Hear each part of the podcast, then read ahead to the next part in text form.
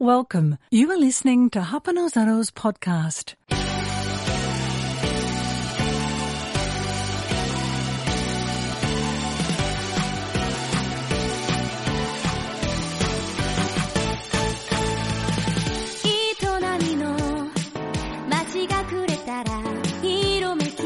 Muy buenas tomodachis, bienvenidos, bienvenidas, ¿qué tal? Aquí estamos en el segundo Japonizados Podcast de la quinta temporada, un Japonizados Podcast importantísimo, porque hay, eh, algo que contar clave en la, en la historia de Japón. ¿Qué? que para, que para, ¿Qué pasa? ¿Qué pasa? ¿Qué pasa? ¿Qué pasa? No ¿Eh? vamos a Japón, no vamos. Eh, efectivamente, tomodachis.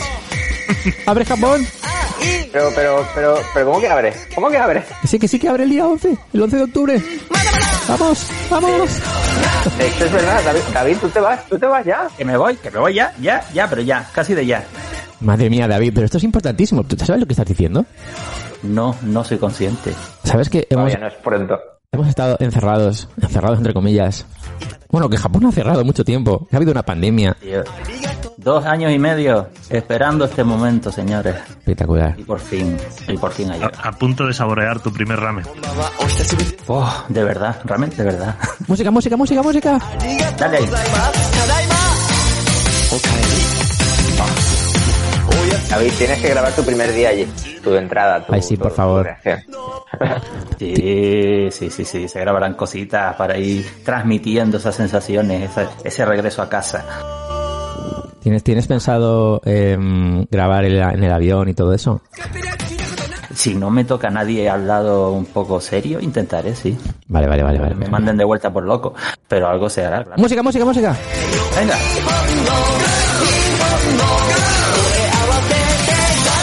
Estamos. Ay, qué emoción. Como se me ponen los pelos de punta, ¿eh? De pensar que vas a viajar, eh, vas a ser el primero en volver. Bueno, primero el grupo, que hay gente que ya está allí. Bueno, sí, sí, sí, sí, sí. Y de hecho hay gente del grupo de Telegram que, que ha confirmado ya que va, que ya tiene billete también en octubre, ¿no? Muy bien. Es que eh, algunos somos un poco desesperados, sí señor. Haber Japón, Japón, música, música, música. Lo bueno, bueno. Va a haber un poco, va a haber un poco de, va a haber un poco de Japón ahí en la aduana. Sí, sí, sí. No sé cómo va a ser, eh, la verdad, esa, esa primera apertura, ese 11 de octubre. Eh, ¿Habrá gente el mismo 11 de octubre ya ahí? No sé, no sé. Yo creo que hay gente que ya está en el aeropuerto esperando. Sí, ¿no? Como un concierto, ¿no? Para comprar las entradas o algo así. Ah, pero no sé, es una, una incógnita de que te vas a encontrar. Que, que, a ver, que va a ser lo mismo, es el mismo país. Pero no sé, siento que, que hay algo diferente. el, el mismo país con cosas nuevas, diferentes, con... Nos lo ¿no? contarás. Qué guay, qué guay, qué guay. Pues nada, David, la noticia de hoy, el, del podcast de hoy, o sea, básicamente era, era eso. En Japonizados Viajeros ampliaremos contenido respecto a Japón, a turismo, a cómo ir a Japón ahora con estas novedades. Bueno, que, que no hay restricciones, la única restricción clave pues es lo de las, las vacunas, ¿no? Que tengas tres dosis o el certificado de vacunación completa o PCR negativo en las 72 horas previas. ¿Tú cómo vas? ¿Cu- ¿Cuál es tu caso? Bueno, espera, espera, espera, espera. No contestes, ¿Música? no contestes. No, música, sí, sí, claro, música, no. música, sí, sí, sí. Venga, vale, vale, vale. Perdón, perdón, perdón, continúa, continúa. No, eso que ahora ya podría, que empiece el programa, ¿no? Como tal. Ah, vale, vale. Después de, de esta irrupción de, de- de la apertura de fronteras. Vale, ok. Y luego hablamos un poquito más, ¿no? Claro, claro, yo creo, Vale, yo vale. creo que ya podemos arrancar el programa. Venga, vamos. Dale ahí. Vamos, vamos, empezamos, vamos a mantener empezamos. la calma, venga, vamos a mantener la Venga, calma. venga, venga, venga. Vamos ya, vamos ya. Vamos ya con Japonizados Podcast, el segundo de la quinta temporada.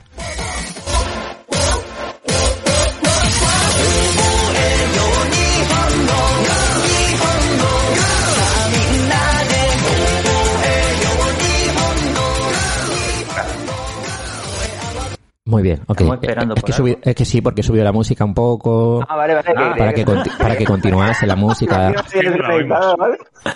Sí, habéis hecho bien, habéis hecho bien, no pasa nada. Creía que, era- creía que me había desconectado, ¿vale? El silencio. No, no, no, no, no, está bien, está He bien. tenido miedo Está a la bien. oscuridad. Está bien, vale, le doy, le doy. Muy bien, tomadachis, mamonecos, mamodachis. Sí, pues sí, aquí estamos, aquí estamos en este nuevo Japonizados Podcast. Y bueno, ¿de qué vamos a hablar hoy? Además de las noticias niponas que ya hemos comentado que vamos a tener algunas cositas, vamos a hablar con David. Vamos a contar mm, algunas cositas interesantes sobre la, la vuelta a Japón. Y también tendremos la vuelta de la sección coreanizados con Marta, que ya está en directo con nosotros. ¿Qué tal, Marta? ¿Cómo estás? Hola, bien, bien. Estamos por aquí. Bienvenida, bienvenida aquí. Eh, encantados de tenerte, la verdad que es un placer que, que estés con nosotros aquí en Japonizados en esta quinta temporada hablando de, de Corea, que lo vamos a pasar genial, seguro que sí. Y hoy nos vas a hablar de alojamientos y turismo, ¿verdad? Por Seúl. Sí, una, una primera parte, Vale. porque si no se hará muy largo y el podcast es de Japón y si no se lo come Corea. vale, vale, perfecto, perfecto.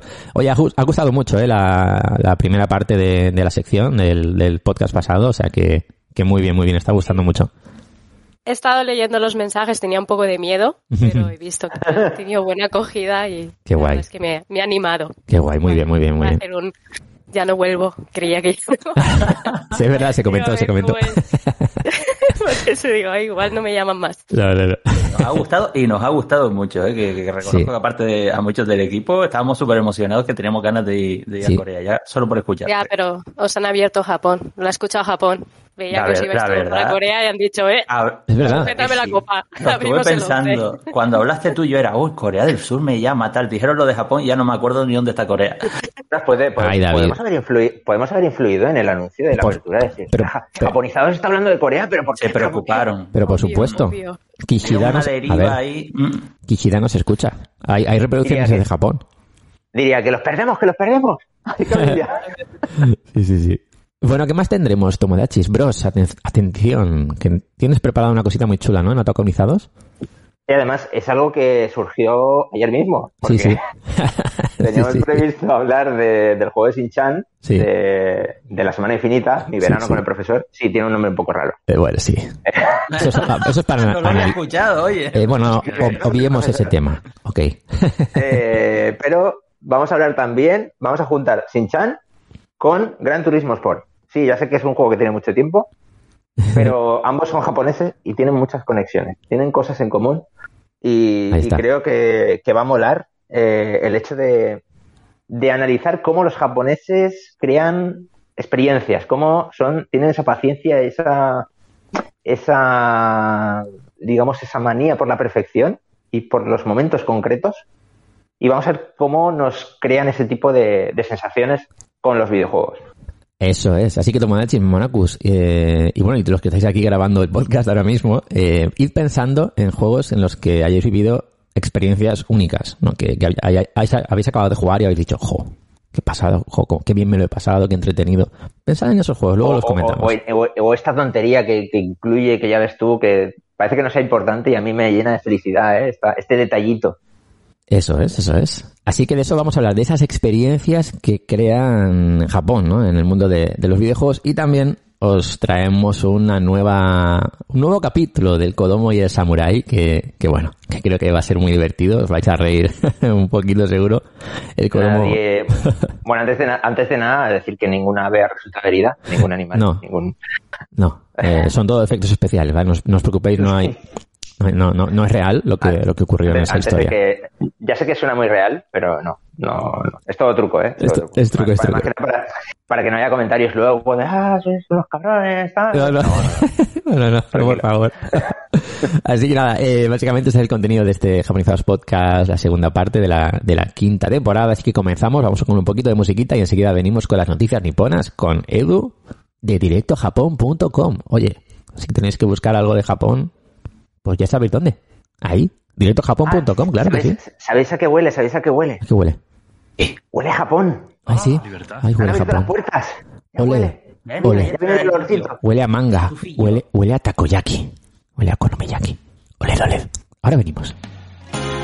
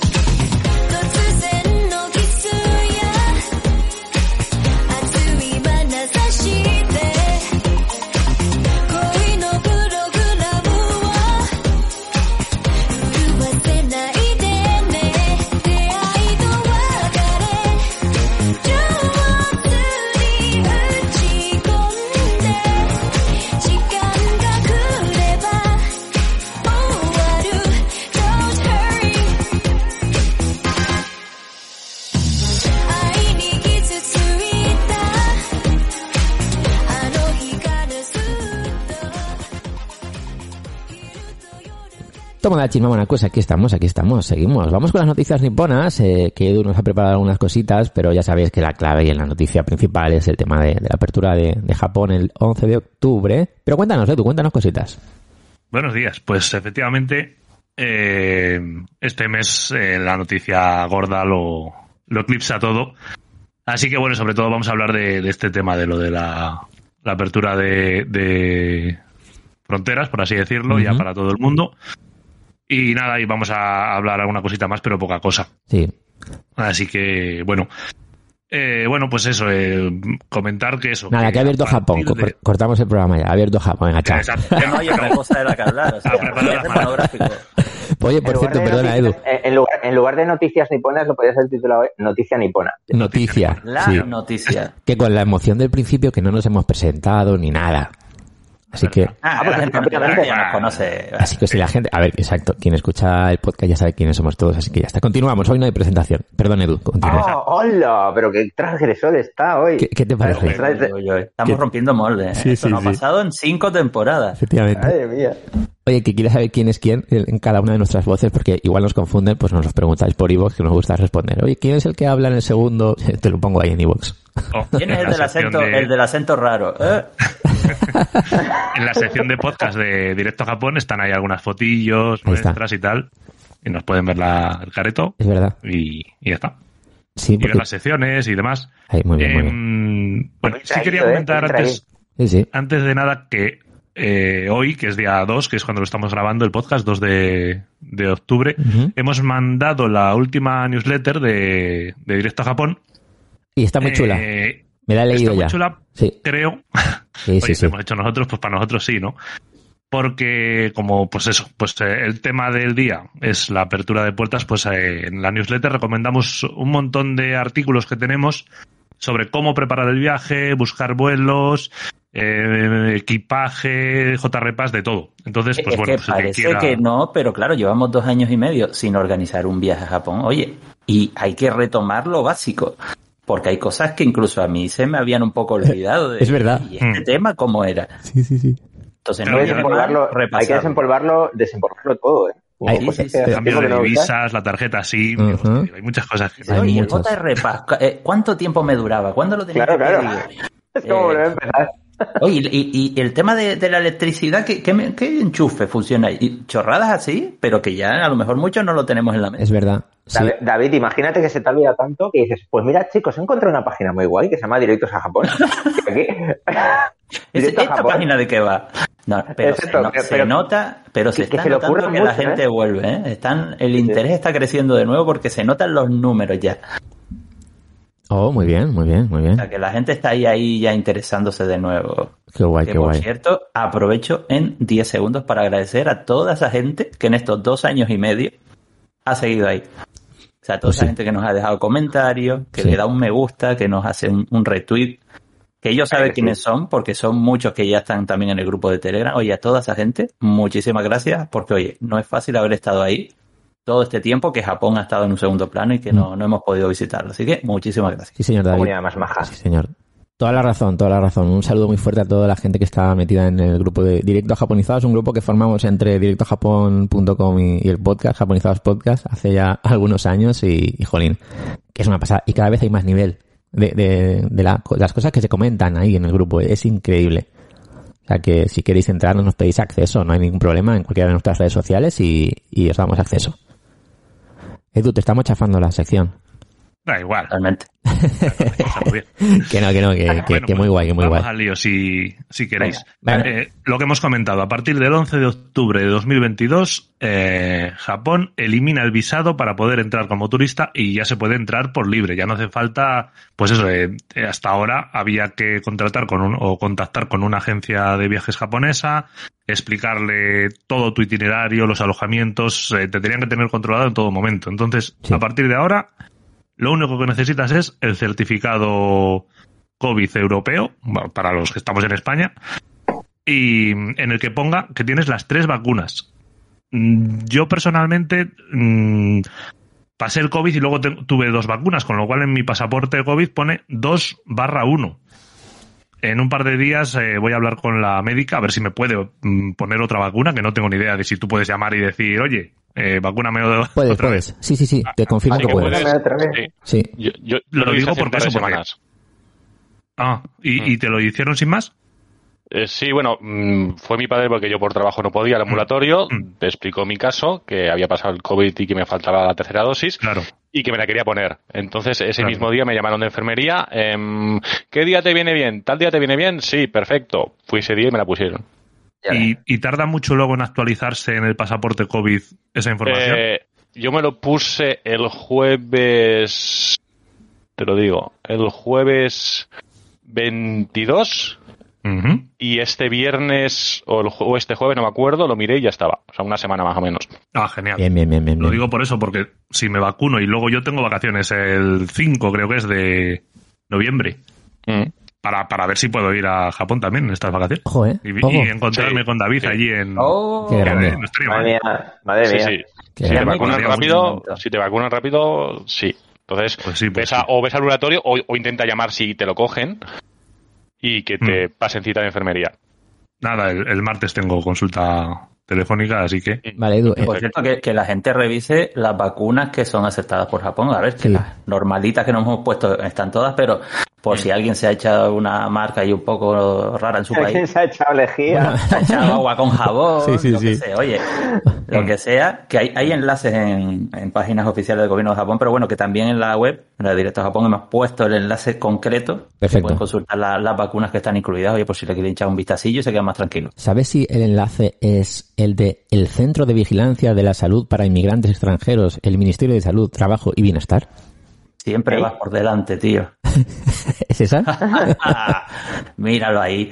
Lo tengo aquí, Ministerio también Ministerio de Asuntos Exteriores, que lo tengo por aquí. Perfecto, perfecto. Pues nada, Y nada. también hay otro, el que tú dices también viene por ahí. Está Pues- por varios sitios. Pero Pues David, ponemos el link aquí en, en la descripción de iVoox también para que directamente hagan clic ahí a la, a la página y, y arreglado. Genial. Perfecto, genial, genial, genial. Muy bien, pues sí, pues es importante el tema de qué vacuna es o desde qué país vais, porque creo que en el mismo link que, que nos comenta David, puedes poner desde qué país vas a Japón y puedes también poner qué vacuna te pusiste. Y en función de la información que facilites, te dicen si estás sin problemas o si tienes algún problema. vas, y ya vas sobre seguro un poquillo, ¿no? Ya vas Mm. así como más... Sí, sí, sí, porque nosotros sabemos que desde España, con las vacunas que han habido aquí, pues no hay problema, que son aceptadas, pero quizá en algún país en concreto hay alguna vacuna que nos sirve. Entonces, como sabemos que nos escucháis desde muchas partes del mundo, pues mirad este link y ahí tenéis la, la información. Así que, Entonces, quitando Edu del, del certificado de vacunación, el resto es como, como antes de la pandemia, realmente. Claro, es, decir, eh, ahora mismo lo único que nos van a pedir cuando aterricemos es el certificado en el que ponga que tienes las tres vacunas o, si no, una, una prueba de PCR negativa 72 horas antes de, como máximo con 72 horas antes de volar. Sí.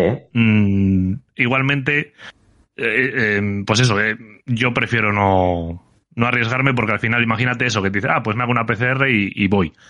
Pero Sí. es que si de alguna casualidad das positivo con la PCR justo dos días antes de, de coger el vuelo, ya, es que se te, te Claro. arruina todo. eso es lo peor. Claro, Y el no tema puedes es, cancelar ni historias. claro, digamos que Así aún, que digo, mira, pues está el tema del COVID, ¿vale? Entonces, eh, por eso el tema de que hay que presentar el certificado de vacunación. Cuando esto desaparezca, el tener que presentar esto, pues ya sí Japón estará abierto al 100% como antes, pero de momento mm, tener en cuenta que es súper importante esto. O sea, si no hay certificado ni Eso es.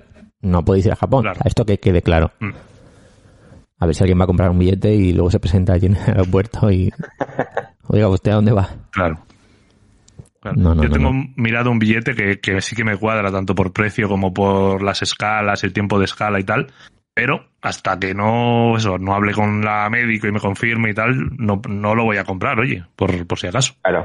Sí, sí, sí. Lo mismo llego luego Claro. dentro de tres o cuatro días y ya no quedan plazas. Pues bueno, pues Yo hay una duda vamos viendo, vamos viendo. No sé si alguien me la sabe responder, pero por ejemplo, ahora resulta que una persona, imagínate que ha pasado el COVID dos veces y solo tiene una vacuna. Hay casos, hay muchos casos, muchos tipos de casos. En ese, en ese caso, ¿qué habría que hacer? ¿El PCR? Yo no- creo que la única opción es el PCR. Porque no le, da, claro, no le da tiempo a tener tres. tú al de al de, al de inmigración japonés que te pone 1 barra 2 y que eso significa Sí, sí, no, no, que no. pasaste, ¿sabes? Claro, claro. Cono- Hay que- conociendo a los japoneses, vamos a ceñirnos a lo que pone aquí. Es si tienes un caso Claro. raro, vete con una PCR. Exacto. Y Lo- te quitas de historia. Lo pone muy claro, ¿eh? En la, en la web de- del ministerio, lo pone muy claro. Tres dosis. Sí, porque allí a la menor duda te van a dar Sí, sí. guerra. O sea, Te van a dar que- reglas a la casa. que es un país donde el menú del McDonald's, si le dices que no lo quieres con papas, Sí. circuitan. Con agua. O sea, lo- cuando lo quieres con agua, de- desconozco. Sí. Claro, esto pasó hace 10 años ya. Desconozco si ya han puesto la tecla. Pero como no había tecla de, para pedir menú con agua, Sí. O sea, se paraliza el McDonald's. Se paraliza la economía japonesa. Por eso, por eso. Hagam- hagámoslo fácil. Exacto. Exacto. Muy bien, muy bien. Pues eh, nada, nada, súper importante que el 11 de octubre ya está abierto Japón y, y que ya va a haber un montón de gente viajando para allá, que mucha, mucha gente en el grupo de Telegram nos lo va a contar a ver cómo les va.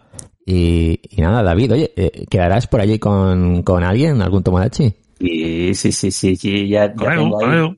alguna visita. Con Edu, por ejemplo. Ojalá, tío. Ojalá. Es la ilusión que me haría. Ojalá. Un izakaya, sí. ¿eh? Cómo molaría. Ah, el equipo directo a Japón allí, el completo, Ay, los ay, dos ay. miembros. Qué grande. la empresa completa, un viaje de empresa. ¿eh? ¿Oh?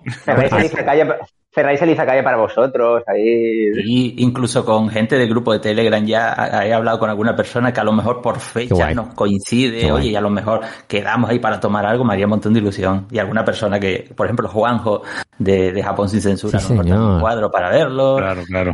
Rubén, ¿no? También, que estará por allí. Con cuando- Rubén, hombre, con Rubén me encantaría también. Qué guay. No le he preguntado, Habría pero mucho. oye, si, si tiene hueco me encantaría poder dar un paseíto ahí con él. Qué pedazo de viaje. Qué envidia me dais, ¿eh? Madre mía. Pero Qué ahora vamos a ir todos cayendo. Sí, sí, sí, sí. Brody. Sí, sí, sí, no, no hay Qué problema. bonito poder recuperar todo esto, ¿eh? Qué bonito el poder volver y. Es y que el otro día lo estaba gente. pensando, o sea, ya son varios viajes, pero yo estoy emocionado como si fuera el primero. Qué guay. Claro, claro. Y Es que, de cierta manera es casi el primero, una cosa rara, no sé. has Es como, pensado... como un reinicio. Como un reinicio. Es un remake. es como las pelis. Sí, es verdad. Sí, ahora que se lleva tanto, sí. Sí, sí, Diez sí. años después, el remake del primer viaje. Total, total.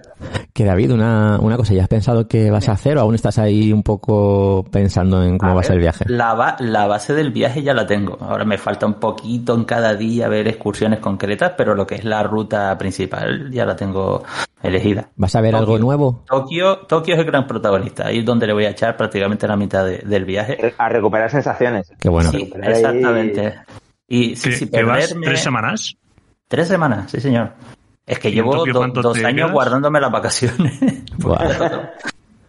Pues en Tokio prácticamente de las tres semanas yo creo que voy a estar la mitad, un poquito más a lo mejor, ¿eh? O sea, casi yo creo que 10, 12 días por lo menos me los pasaré en Tokio. Y el resto, perderte por pues, allí, ¿eh? ¿Eh? Vas a perderte a callejear, Sí, a... totalmente. O sea, voy a visitar sitios de los de siempre, Qué pero guay. también voy a, voy a ver sitios nuevos, que es lo que me interesa también. Y eso Mm. es pasar por, por zonas como Kioto, pero para ver cosas diferentes de Kioto que no he visto. Quiero Mm. acercarme a, a Shikoku, que, que es la isla que me falta por conocer Mm. también. O sea, y, y cositas. Sí, sí, sí, sí. Pasar noche en Miyajima de nuevo, que es Ah. un juego mágico. Al Starbucks. Eso, eso lo tengo ahí. Y ¿Te imaginas, Oye, que ha cerrado, ¿Te imaginas que ha cerrado el Starbucks? estoy cruzando los dedos, tío. de que Una yo llegue y lo hayan cerrado. Pero no. Una pregunta que no, que no- vamos, buscando en Google seguro que lo encuentro, pero es que el otro día lo pensé, pensando, hablando en, de Miyajima con mi mujer y del Daiso-In, que nos encanta el templo y tal.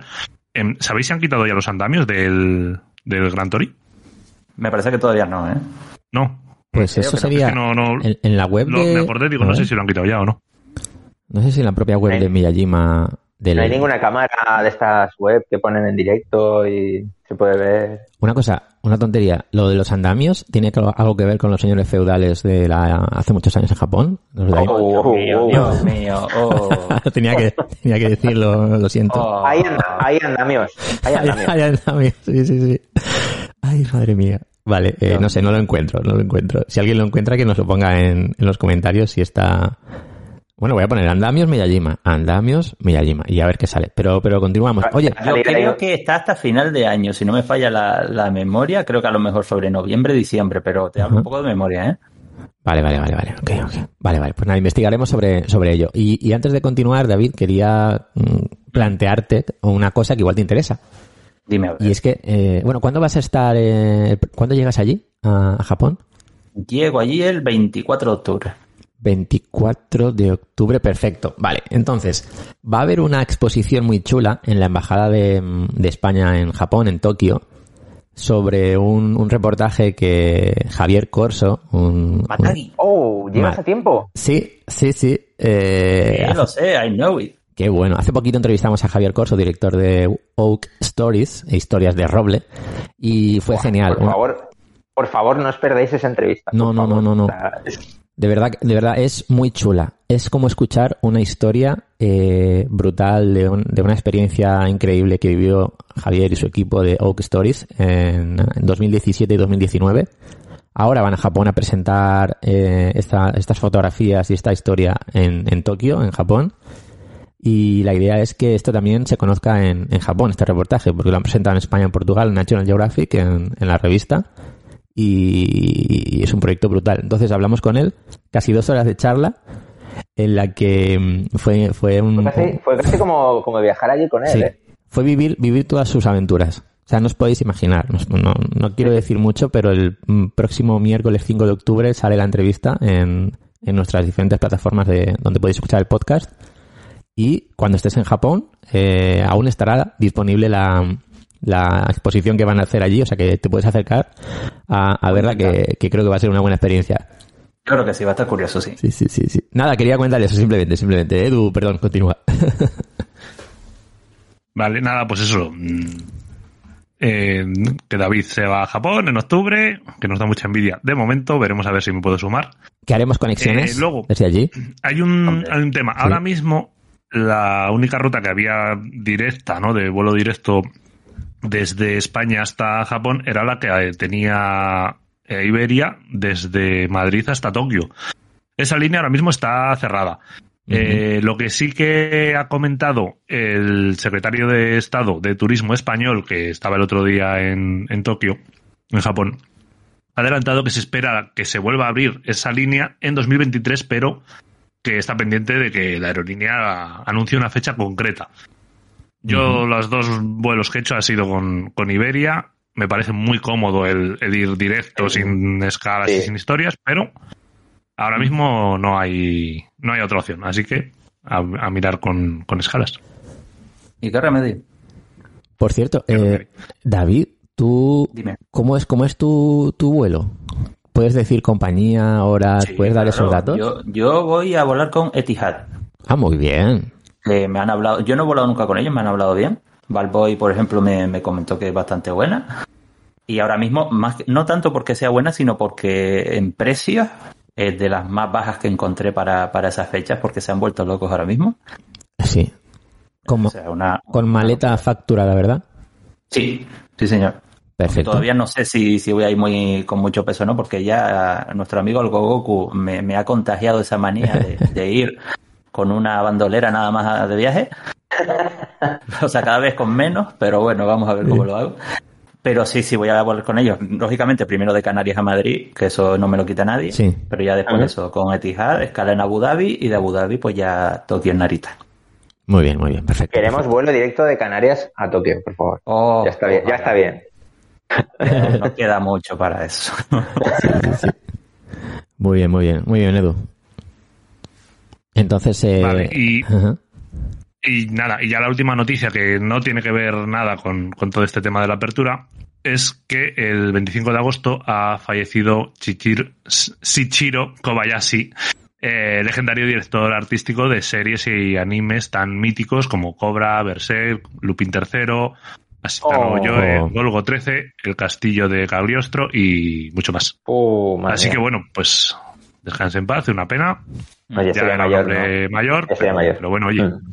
90 años por lo menos, ¿no? 90 años, sí. Sí, sí. La media, la media ahí, ¿eh? Si no llegas a los 90, ahí es que no, Claro. no lleva buena vida. Sí, sí, sí, muere antes de los 90, murió joven. Sí, sí. Perfecto, perfecto. Pues eh, muy bien, muy bien. Pues eh, nada, continuamos con Japonizados Podcast. Vamos ahora a, a viajar ¿Puedes, hacia... poner, puedes- puedes Sí. poner la canción otra vez, por favor? Venga, La- un poquito. La que no canción- lo creemos, ¿no? No La- nos lo acabamos de creer. La canción de, que, de la, la canción de la apertura, ¿no? La canción oficial. Sí, Ah, pues un sí, sí, la canción Lo, oficial. lo que va a sonar en mi de- cabeza cuando esté entrando por ahí, esa. Sí, sí, Claro, vale, claro. vale. La ponemos, la ponemos. Ah, ah, Ahí va. Un momentito, un momentito. Que, que, que ahora enseguida viene. Eh, pues que sí, Japón ha abierto sus puertas, Tomodachis. Que sí, que sí, que no es broma. Vamos ahí. A ver, a ver.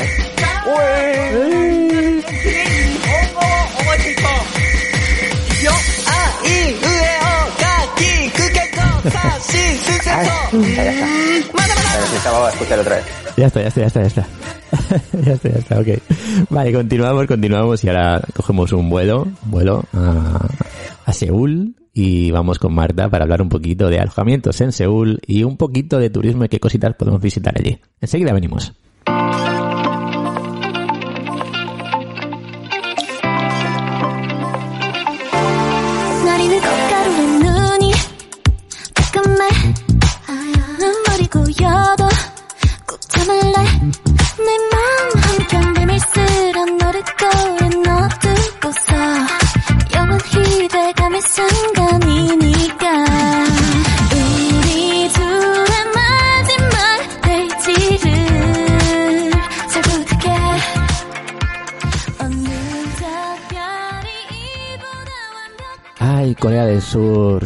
Tomodachis, qué bonito, qué bonito. Chingus, Chingus, claro que sí, claro que sí.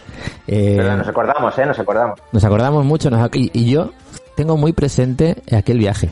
Aquel viaje en el que desde Japón hicimos una breve escapada a Corea del Sur Vaya. y lo pasamos genial. Fueron, fue muy corto esa la estancia Como en, fue como un parpadeo, un sueño, ¿eh? O sea, Total. un- Totalmente. Pero lo que más recuerdo es lo bien que nos trataron, lo, lo bien que estuvimos con la gente que, que estaba allí viviendo, con, Esas con Mar. noches.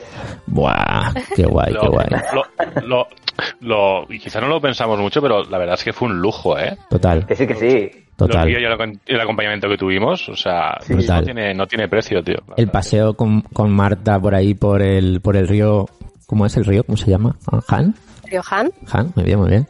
Eh, muy guay, la verdad que muy guay. Hola Marta, ¿qué tal? Hola. Apuntando el Riohan.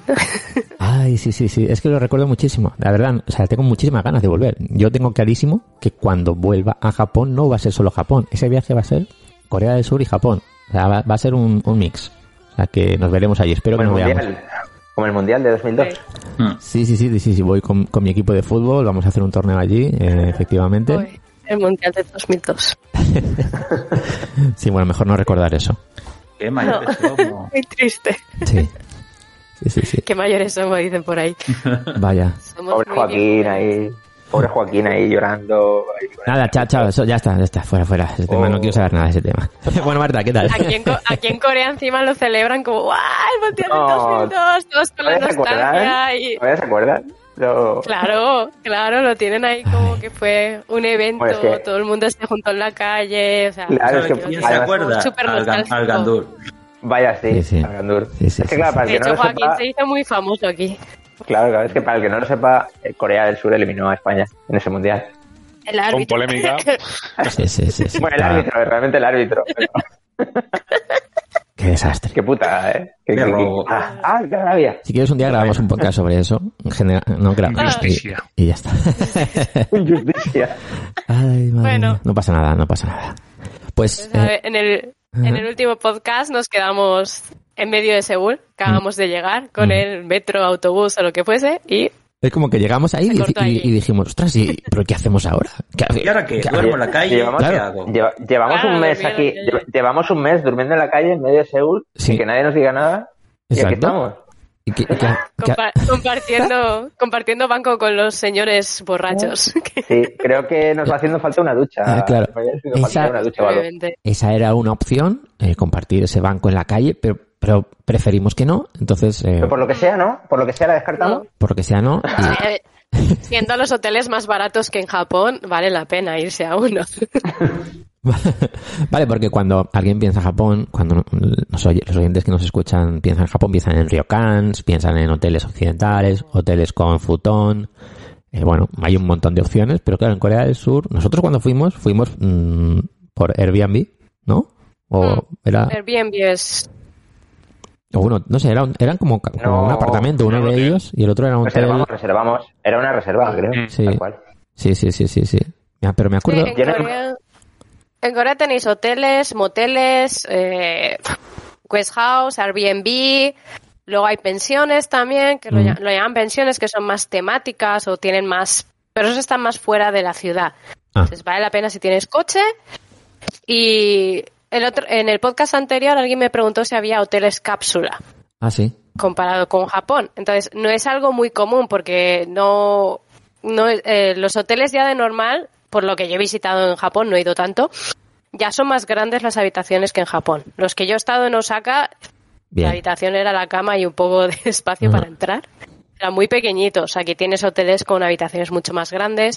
Eh, las hoteles cápsula he estado cotilleando para ver si habían. Son baratos, 25.000 wones, 27.000 wones, pero es que por 30.000 wones o 35.000, depende del día, te puedes ir a un motel que están más pensados para los moteles, pero que están muy bien. Entonces, Sí, yo recuerdo que el nuestro era prácticamente, prácticamente era un Sí. apartamento, pequeñito. Y hay muchos así, o sea, los coreanos son muy de comer ramen en la habitación y la mayoría de los moteles o de los hoteles tienen, pues para que te puedas hacer el ramen, los Mm. videos insta- instantáneos en el hotel también. Entonces, tenéis mucha Bueno. oferta.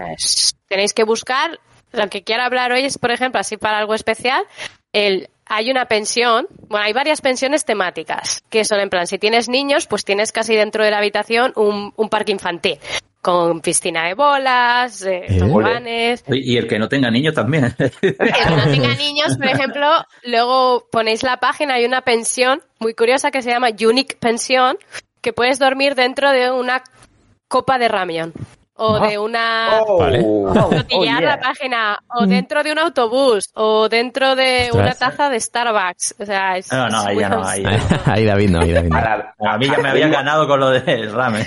Pues la David lata de. Heineken.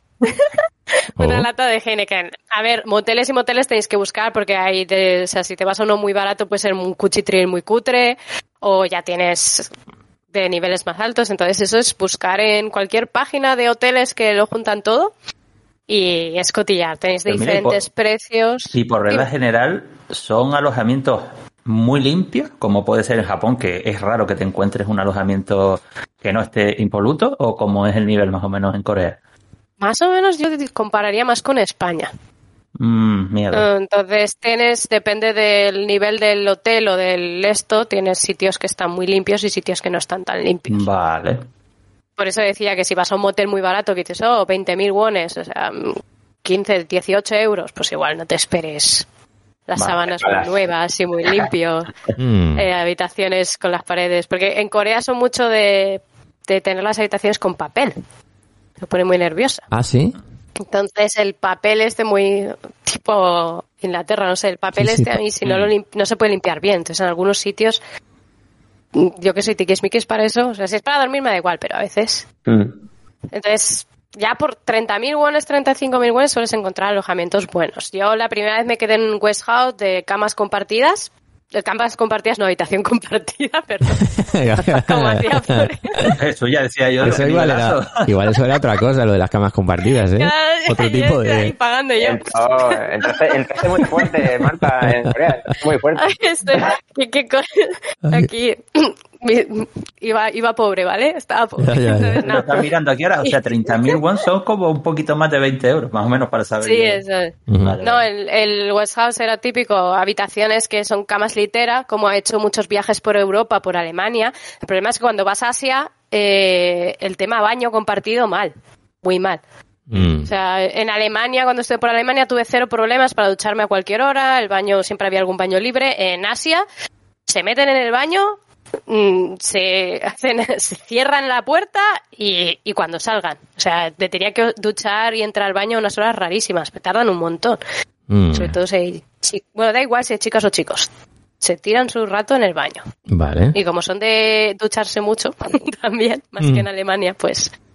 Entonces yo, si vais a algún sitio, el baño que esté dentro de la habitación, mejor. Sí, sí. Recomendación. Yo Si ya- Es un West House o... Sí, yo eso de compartir baño ya, yo eso ya lo he cerrado. Esa puerta la cerré hace años ya. No, no. Pero no, nos no, escucha gente que todavía igual no ha cerrado esa puerta. Correcto, con un correcto, presupuesto sí. más, más ajustado. Sí, sí, sí, yo ya sí. no voy a West House. Entonces, Sí, no, pero lo Nos bueno... hacemos mayores, nos, nos hacemos mayores. sí, Claro. estamos mayores. Lo bueno es eso. compartido cuando voy de camping, porque no queda otra. Pero si no, no. Oye, estoy viendo fotos del Unique, eh, ¿cómo es? Unique Pension. Pensión.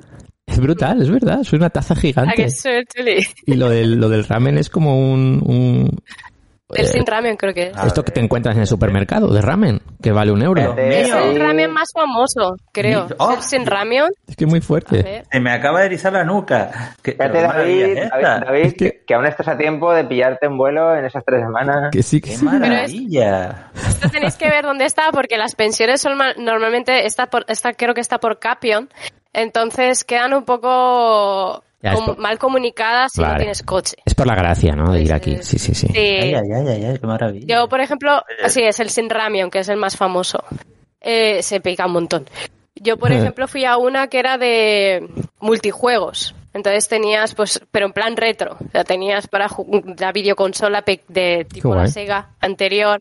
Entonces tenías para jugar, habían cosas para jugar, board, board games y todo eso. Entonces, cuando vas así, que hace mal tiempo en invierno, Mm, te, te apañan para hacer algo diferente si vives aquí. Muy bien, muy bien, muy bien. Y, y Y como... creo que sí. mm, nada más de alojamientos, creo que podemos pasar. Si tenéis Sí. alguna pregunta, yo es que es, he hablado muy general, eh, tener cuidado con los moteles, porque si elegís uno muy, muy love motel, pues a veces están bien insonorizados, a veces no. Va- Ah, bueno, claro. Bueno, yo tengo dos, dos preguntas. Dos preguntas, señoría. Em, Sí, ver. ¿Hay algún lugar estilo Ryokan? Así como, Creo que no. como, ver, como hay- casa hay- tradicional en la que puedes alojarte. Sí, sí, hay, puedes alojarte en las casas Hanok. Mm, vale, algunos, vale, hay algunos hoteles Hanok que son casas tradicionales coreanas. En, en la mayorías, o sea, depende, suelen tener el, el, al- el desayuno incluido, pero es un desayuno coreano. O sea, te levantas Ah, ya. y te van a poner arroz, pescado, sopa, o sea, una cosa que yo es como... ¿Y el café con leche para empezar? Sí, sí, No. sí. Galletas. No, no, es, es directamente lo que una comida buena, con su banchan, Sí, son los platos de acompañamiento, su picante, su esto, que es como todavía no sé, todavía mi, mi estómago no, no, no ha empezado No. a funcionar. Ya está Está metiendo el Windows, picante. Windows XP, de que tienes que encender irte y ya, ya se encenderá, o sea. Entonces está bien, pero claro. Y no, yo está, eh, nosotros hemos estado en un ryokan y es muy diferente. No, no he encontrado, igual hay algún, algún Nawes, o sea, algún hanok, algún hanok que tenga esa hospitalidad, pero yo creo que eso es muy japonés. Vale. Porque en el Importante. que estuvimos nosotros, nosotros cuando llegamos a los hoteles normalmente tiramos todo y salimos a mirar los alrededores. Ujú. Entonces hicimos eso y cuando volvimos nos habían plegado toda la ropa, nos habían reordenado la habitación y nos habían preparado las camas y me dio muchísima vergüenza porque era la ropa que llegábamos de viajar, en plan de que Ay, esto sí. le dejamos en una, en, hecha una bola en un rincón de ya lo meto en la ropa de para lavar y la señora nos estuvo lavando, o sea, plegando toda la ropita y dejándola perfecta. Y, y después de eso estuvimos dejando la habitación súper ordenada porque no estaba. Daba vergüenza. Entra tu madre ahora. Sí, a mí me da vergüenza. Es en plan de, Sí, sí. what? O sea, gracias, pero no hace falta. Sí. Vale, Esta vale. ropa estaba sucia. No, no llego, no llego, no, no hemos estado, pero igual tampoco hemos gastado ese nivel. No hemos estado en Ya. ningún sitio que sea ese nivel. Vale, vale, vale. Pero yo creo que eso es muy japonés. Vale. No, ten- no quiero decir que no existe, para que luego no me riñan. Diga uno que sí. Pero creo que no. Vale. No es No es lo habitual. No es lo habitual. No, no, pero son muy agradables, son muy majos en algunos. Ah, lo que no he dicho. Ah, hay es un cuando vas a, por ejemplo, lugares de, de la costa o que son ya más pueblos, que no hay hoteles, existe la opción Minbak. Se llama Minbak. Entonces son gente que vive allí y de, alquila una de sus habitaciones. Ah, vale. Entonces tú te quedas a dormir en casa de una señora mayor. Eso está guay. Eh, sí, están, es, no suelen ser pff, habitaciones súper, son un poco al cutre como lo hacen en Corea en algunos sitios, pero está muy bien. Duermes en el suelo, te dejan ahí, te dan lo que duermen ellos con, supongo que lo llamáis en Japón el futón, no sé cómo se llama, Sí. el, el colchoncito que duermen en el suelo Sí. Y, y ya está, pero es muy interesante también, si puedes hacerlo. Posiblemente dependiendo Necesitas de la un cierto nivel Mm. de coreano. Y que, y que posiblemente, depende de la señora mayor, te encuentres ahí con el desayuno también, ¿no? Sí, o sea, eh, desayuno no, igual ella está comiendo algo y, y como cualquier abuela española también te empieza a dar comida y tú, señora, que voy saliendo. Y la señora, no, come esto, come lo otro, come. Que luego depende un poco, claro, depende un poco de, del, si hablas un poco coreano encima son súper agradecidos, tienen mucha curiosidad con los extranjeros normalmente. O sea, primero no vas a ser como no están muy, o sea, no es como súper abiertos de primeras, pero están ya como mirando, cotilleando. En plan de, ah, y cuando ven que hablas coreano ya es todo sonrisas y todo. Pero claro, como te hablan con acento, Se ríen así se te hablan todos. con acento, claro, no, es que las señoras ¿Te imaginas que, que en Corea se ríen todos así? no. No, no, no, no. Pero tienen, te hablan con acento y tú vas con tu coreano. Eh, yo sé coreano y te empiezan a hablar con acento cerrado y Yo solo sé decir Eh. kamsamnida y poco más. pues no sales de ahí, ¿sabes? Como, No, no. estás todo el rato, ne, ne, ne, que es como, Sí, te, ne, te ne. escucho, te escucho, de sí, sí, sí, pero sí, sí, no. ¿Me has entendido? Y tú, sí, sí, sí, sí. Igual te está haciendo preguntas de Eh. A o B y tú, sí, sí, sí. Pero sí, también, sí. también le puedo decir, le puedo decir kamsamnida ne makoli chicken. Con eso, con eso sobrevives. Ya está, ya está, ya está. Pues sí, eso también es una buena opción para conocer un poco más. Muy bien. Cuando vas a pueblos que no hay hoteles ni moteles. Vamos, que hay de todo, realmente. Hay- Hay de todo. eh, Hay una oferta, es, es buscar y lo que a cada uno le, claro. le entre dentro del presupuesto o le apetezca. Y en Pero- Seúl, por ejemplo, ¿hay alguna zona que recomiendes para buscar alojamiento? No sé, que a lo mejor hay una zona más chunga que es mejor evitar o no sé. Mm, mm. Ah, Nosotros, Buena pregunta. ¿dónde o nos- sea, yo es que, claro, por ejemplo, mi madre vino y yo vivía cerca de un barrio y se quedó en el barrio de al lado, cogió el hotel justo enfrente de la zona roja, que ya la han tirado. Mm. Y yo le decía a mi madre, sal por la puerta principal, no salgas por la de atrás, por favor. si mira que tienes para elegir, te eliges la, la estación más difícil de pronunciar y el hotel que está justo pegado con las peluquerías extrañas. Vale, oye, y hablando de eso, nivel seguridad en, en Seúl. Nivel seguridad, si sois chicos, cero problemas. eh, o sea, Corea es, Seúl es bastante segura. Eh, seguridad, tenéis que tener cuidado con el tráfico. Correcto. Eh, los pasos de cebra no se respetan ni los semáforos en verde muchas veces. Cuidado con eso, sí. Tener cuidado con el tema de votos que pasan por la acera y eso cada vez hay menos, pero siguen. Y, o sea, en tráfico, tener cuidado al cruzar. Y luego, si eres chica, tenéis que tener cuidado por la noche. Como siempre, cuando vas a cualquier lugar, pues no, por mucho que te digan que Corea es muy segura, no, baje, no hay que bajar la guardia. Pero, por ejemplo, robos tipo carteristas y todo eso no suelen haber. No te dejes el móvil en el baño, como yo, que me decían, Corea, no roban, no roban. Me dejé el móvil en la primera semana y me lo robaron. Ostras. Sí, sí roban si no hay cámara de seguridad. Vale. Pero es muy Claro. complicado. Tú vas a una cafetería y ves que la gente deja el Mac, el móvil, Sí, sí. se levanta y se va al baño con total tranquilidad. Madre O mía. sea, no, no delante de cámaras y todo eso no suelen Mm. robar, no, no tienen los dedos largos, pero hay que tener cuidado. Vale, pero el vale, cuidado vale, tienes en cualquier lado. Entonces, no, yo así para el turista, yo pensaría que es un poco pues el tráfico, que tengáis cuidado que no os atropellen, que vi varios de gente cruzando donde no debería y poco más. O robos no vas a tener y, y hasta cuidado cuando bebes. Y, y creo que nada así Muy bien, o muy sea, bien. tengo un podcast que habla de seguridad en Corea que te desarrollo más y soy un poco más crítica. Aquí que estamos vendiendo turismo voy a decir que no, que es bastante seguro. Es que es cuando ya vas viviendo y te metes más un poco, entonces Claro. te venden que Corea es muy segura y es como sí, pero no la noto Pero yo vas más viendo, vas viendo cositas. Una vez te pones a vivir Claro. ya vas viendo cositas. Claro, entonces, pero cuando vienes de turista, no. Y, o sea, comparado con Valencia, por ejemplo, a mí no me parece que sea ni más segura ni menos insegura. No te metes por calles raras y ya está. Claro. por la noche, pero por el resto bien. No- a mí no me ha pasado nada así, serio. Vale, ¿Y vale, ¿Hay vale. alguna pregunta más o pasamos a que visitamos? ¿Tenéis alguna pregunta más, Tomodachis? Por mi parte, seguimos. No. Mm. No, vale, pues Ah. podemos saber qué visitar. La primera vez ya hemos, nos hemos metido en nuestro hotel, motel, nuestro copa de ramión, o sea, estamos ya sentados. Entonces, yo os voy a recomendar que visitéis la página oficial del turis- turismo en Corea, que deja el, el enlace, que es spanishvisitkorea.or.kr y ahí tenéis muchísima Mm. información en español. O sea, yo sigo, pues, sigo usándola. Cuando voy a ver qué cosas Claro. quiero visitar, sigo usándola porque tienen muchísima información de cómo llegar. O sea, está muy bien la página y encima está en español. Si no lo encontráis en español, en inglés, que lo actualizan más, pero es- está muy bien esa página.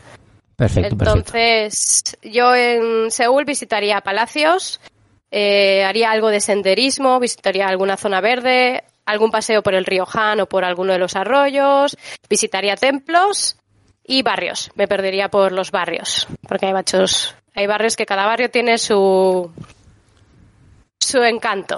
Ajá. Entonces, palacios, por ejemplo, el principal. O sea, antes de ir a un palacio, comprobar que no sea el día que cierra. Que yo lo hacía mucho. Decía, este cierra el lunes.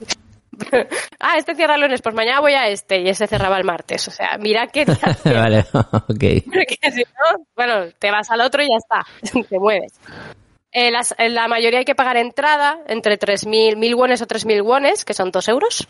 Pero si vas vestido de campo, con traje tradicional coreano, te dejan entrar gratis. Ah, mira. Al que le guste para las fotos.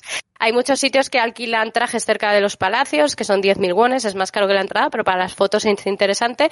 Muchos de los campos que vais a ver no son realmente, son casi disfraces. O sea, no son realmente tradicionales. Un poco, un poco in- reinterpretación Vale. del hanbok, pero bueno. Eso, si tenéis interés, es buscar. Y hay un pase que si compráis el pase son 10.000 wones. Si os interesan mucho los palacios y vais a visitar todos los palacios, pues os compráis el pase que podéis entrar creo que a la mayoría de los palacios y os ahorráis como 4.000 wones de todas las entradas. Bueno, está bien. Sí, sí, sí. Tenéis que ver si os vale la pena o no, porque ya no piensas, vas con, ya con la entrada y vas directo. Claro. Sí, es, aquí. y además es, es diferente, ¿eh? es, es- no tiene nada que ver a los templos de Japón y así, que estamos acostumbrados a, a hablar. Es, es otro estilo. Yo cuando lo vimos, me- a mí me gustó, ¿eh? Sí, sí, sí. Eh, visitamos creo que un par, ¿no? Mm. Bro, Reddick, creo que visitamos un Creo par. que sí. El primer día visitamos, eh, no me recuerdo exactamente el nombre. Gyeongbokgung, el del centro, el que está en el centro. Ajá. Sí. Ahí, el- al final el- de la gran avenida general. esta, ¿no? Sí. Al Sí, final que de está una el general en la Ah, plaza. Sí. Eso. Claro, ahí tenéis que echar más o menos un día, porque yo tenéis que visitar la plaza de Gwanghwamun, la puerta, el general. Ahora han cambiado, creo que estaban han urbanizado, han hecho la plaza distinta, la han hecho más peatonal. Ah, sí. Y eh, ese palacio es muy grande, entonces eh, veis el palacio, visitáis la plaza y luego yo caminando me iría al arroyo Chongquechón, que es un arroyo artificial. Ah, que muy de esto ya hablaré en algún podcast sobre la trama urbanística que hay detrás del arroyo. Oh. Pero es muy bonito para pasear. Entonces, sobre todo si vais en la época de a finales de noviembre, creo que es, de septiembre a no, ¿cuándo es? Creo que a finales de noviembre, de noviembre y diciembre hacen el festival de, lan- de linternas de papel en el arroyo. Y si Qué vais por la tarde, o sea, por la mañana os hacéis toda la visita del, del, del palacio y estáis mirando por los alrededores y un poco el barrio, luego vais por la tarde, total. En noviembre ya anochece a las 5 o 6 de la tarde, o sea que tampoco tengáis, tenéis mucho tiempo. Os vais por la tarde al río y veis las linternas, es muy bonito. Yo os recomiendo esa visita si tenéis la, si vais en esas fechas. Creo que estu- ahí estuvimos ahí. Me suena que estuvimos ahí. En ese. Posiblemente porque es, Sí. es, es la ruta que hay que hacer. Sí, que había. Sí, yo creo que sí, yo creo que sí. Estuvimos en el río, sí, sí, sí, ese, sí, sí, sí, sí, seguro, seguro. Pero no de noche, no de noche. No, Bueno, de día también es bonito. Si no están las linternas, vais de día, que es Mm. más bonito. está, está, está muy chulo.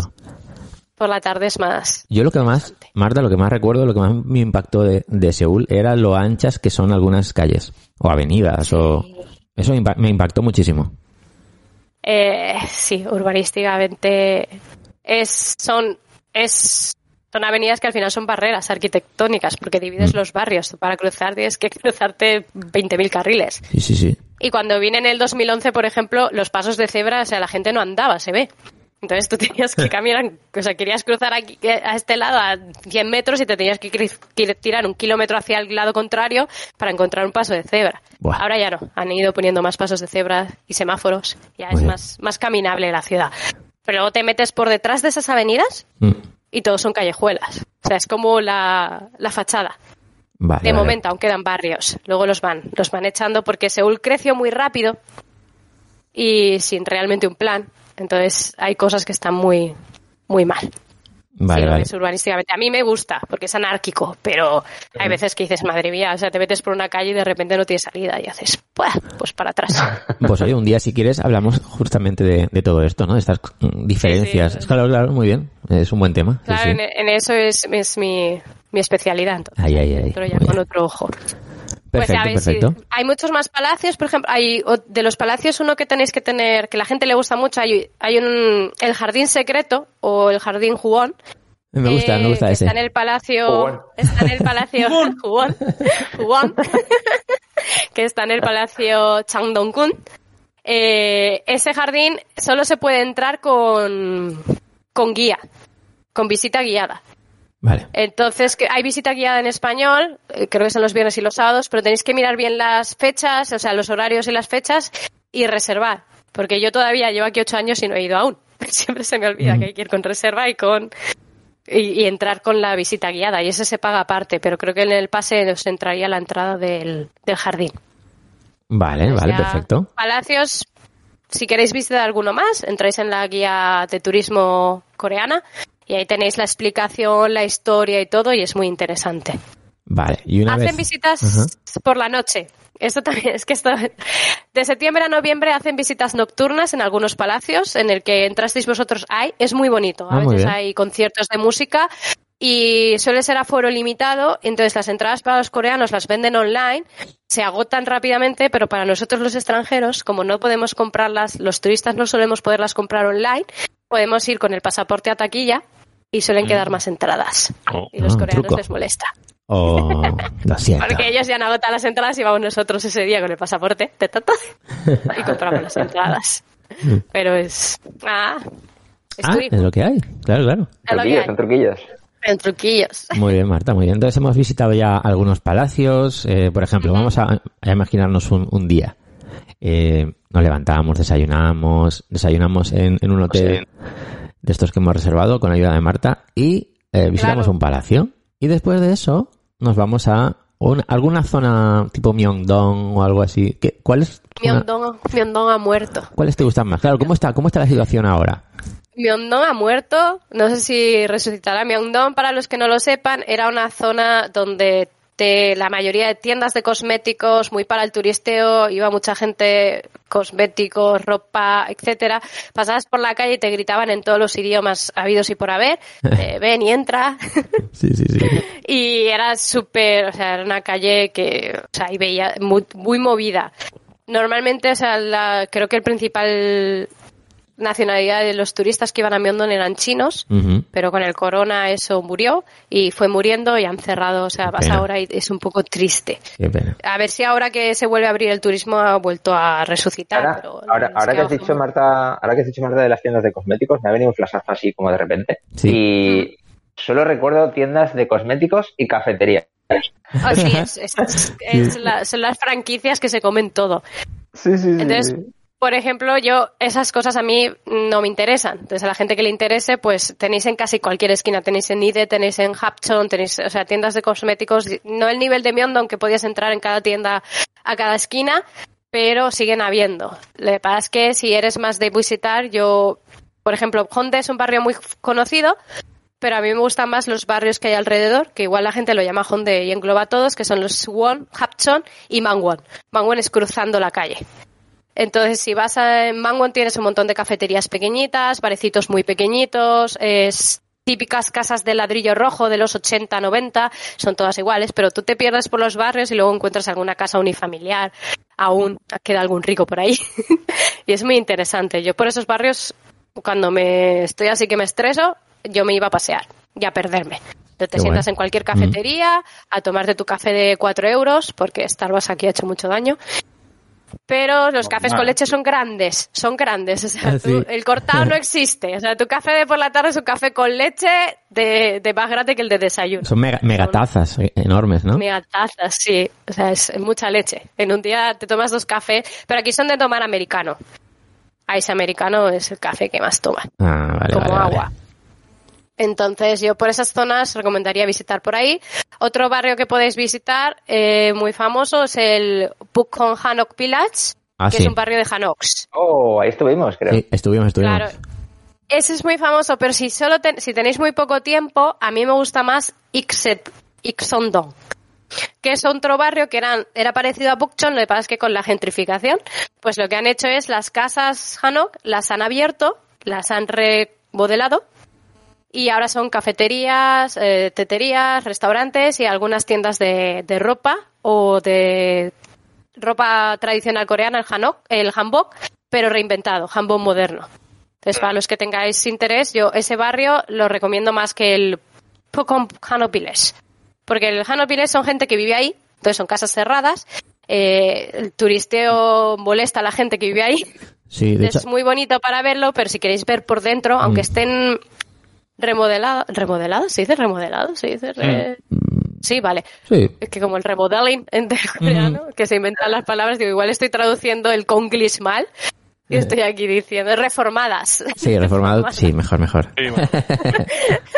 Están Es reformadas, Sí. y- pero aún queda un poco que podéis ver los techos y aún quedan cosas. Entonces, eh, yo ese barrio me gusta más, Ixoto. Pues el, Ir el- entre semana. Ah, el perdona, fin de Marta. semana se llena. Dime. que a- a- cuando fuimos nosotros al, al otro, al otro más típico, que está en la, Mm. la rampa esta eh, súper empinada, Sí, sí. Sí. em, había un montón de carteles de silencio, por favor, de no hagáis ruido. Claro. Porque claro, puedes pensar como turista que ese sitio es pues un sitio que está con unas casas tradicionales vacías, pero no es lo que tú dices, hay gente que vive ahí. Vive gente. Claro. Sí, vive gente y, y- y cuando hay mucho turismo es muy ruidoso.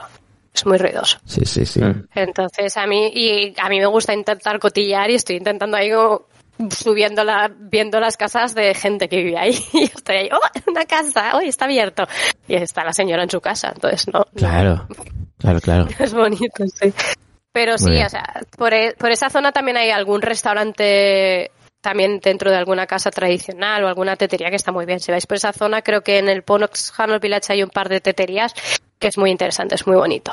Entonces, si vais ahí, más que cafetería, creo que las teterías son están más Vale. integradas dentro del, es- del este. Y- Vale más la pena. Y las cafeterías que son geniales, o sea, me encanta. Eh, eh, el estilo este de, la, de cafetería de, de, de, de Seúl, de madera, súper bonitas, son todas como muy idílicas. Tenéis de todos tipos, o sea, el tema cafeterías, en, lo que pasa es que, o sea, podéis seguir algún, hay cuentas de Instagram, pero tenéis que tener cuidado porque Seúl es súper dinámico, o sea, Corea es una ciudad, sobre todo Seúl es una ciudad muy dinámica, entonces tú dices, voy a ir a este restaurante, bueno, pues voy la semana que viene, ha desaparecido. Ya. Jolín. Entonces las cosas cambian muy rápido, muy, muy, Muy rápido. pop-up, muy pop-up, ¿no? Sí, casi. Casi, o sea, los alquileres como se los suben, se tienen que ir, o sea, hacen en los interiores para un año, pensando en un año, dos años. Ostras. Entonces, eh, hay muchos sitios que, que salen y desaparecen. Porque en cuanto la cosa va bien, el dueño del este dice, te subo el alquiler. Y son sitios muy pequeñitos. Entonces, si te sube el alquiler, no pueden. Pero las Claro. cafeterías dan, dan dinero.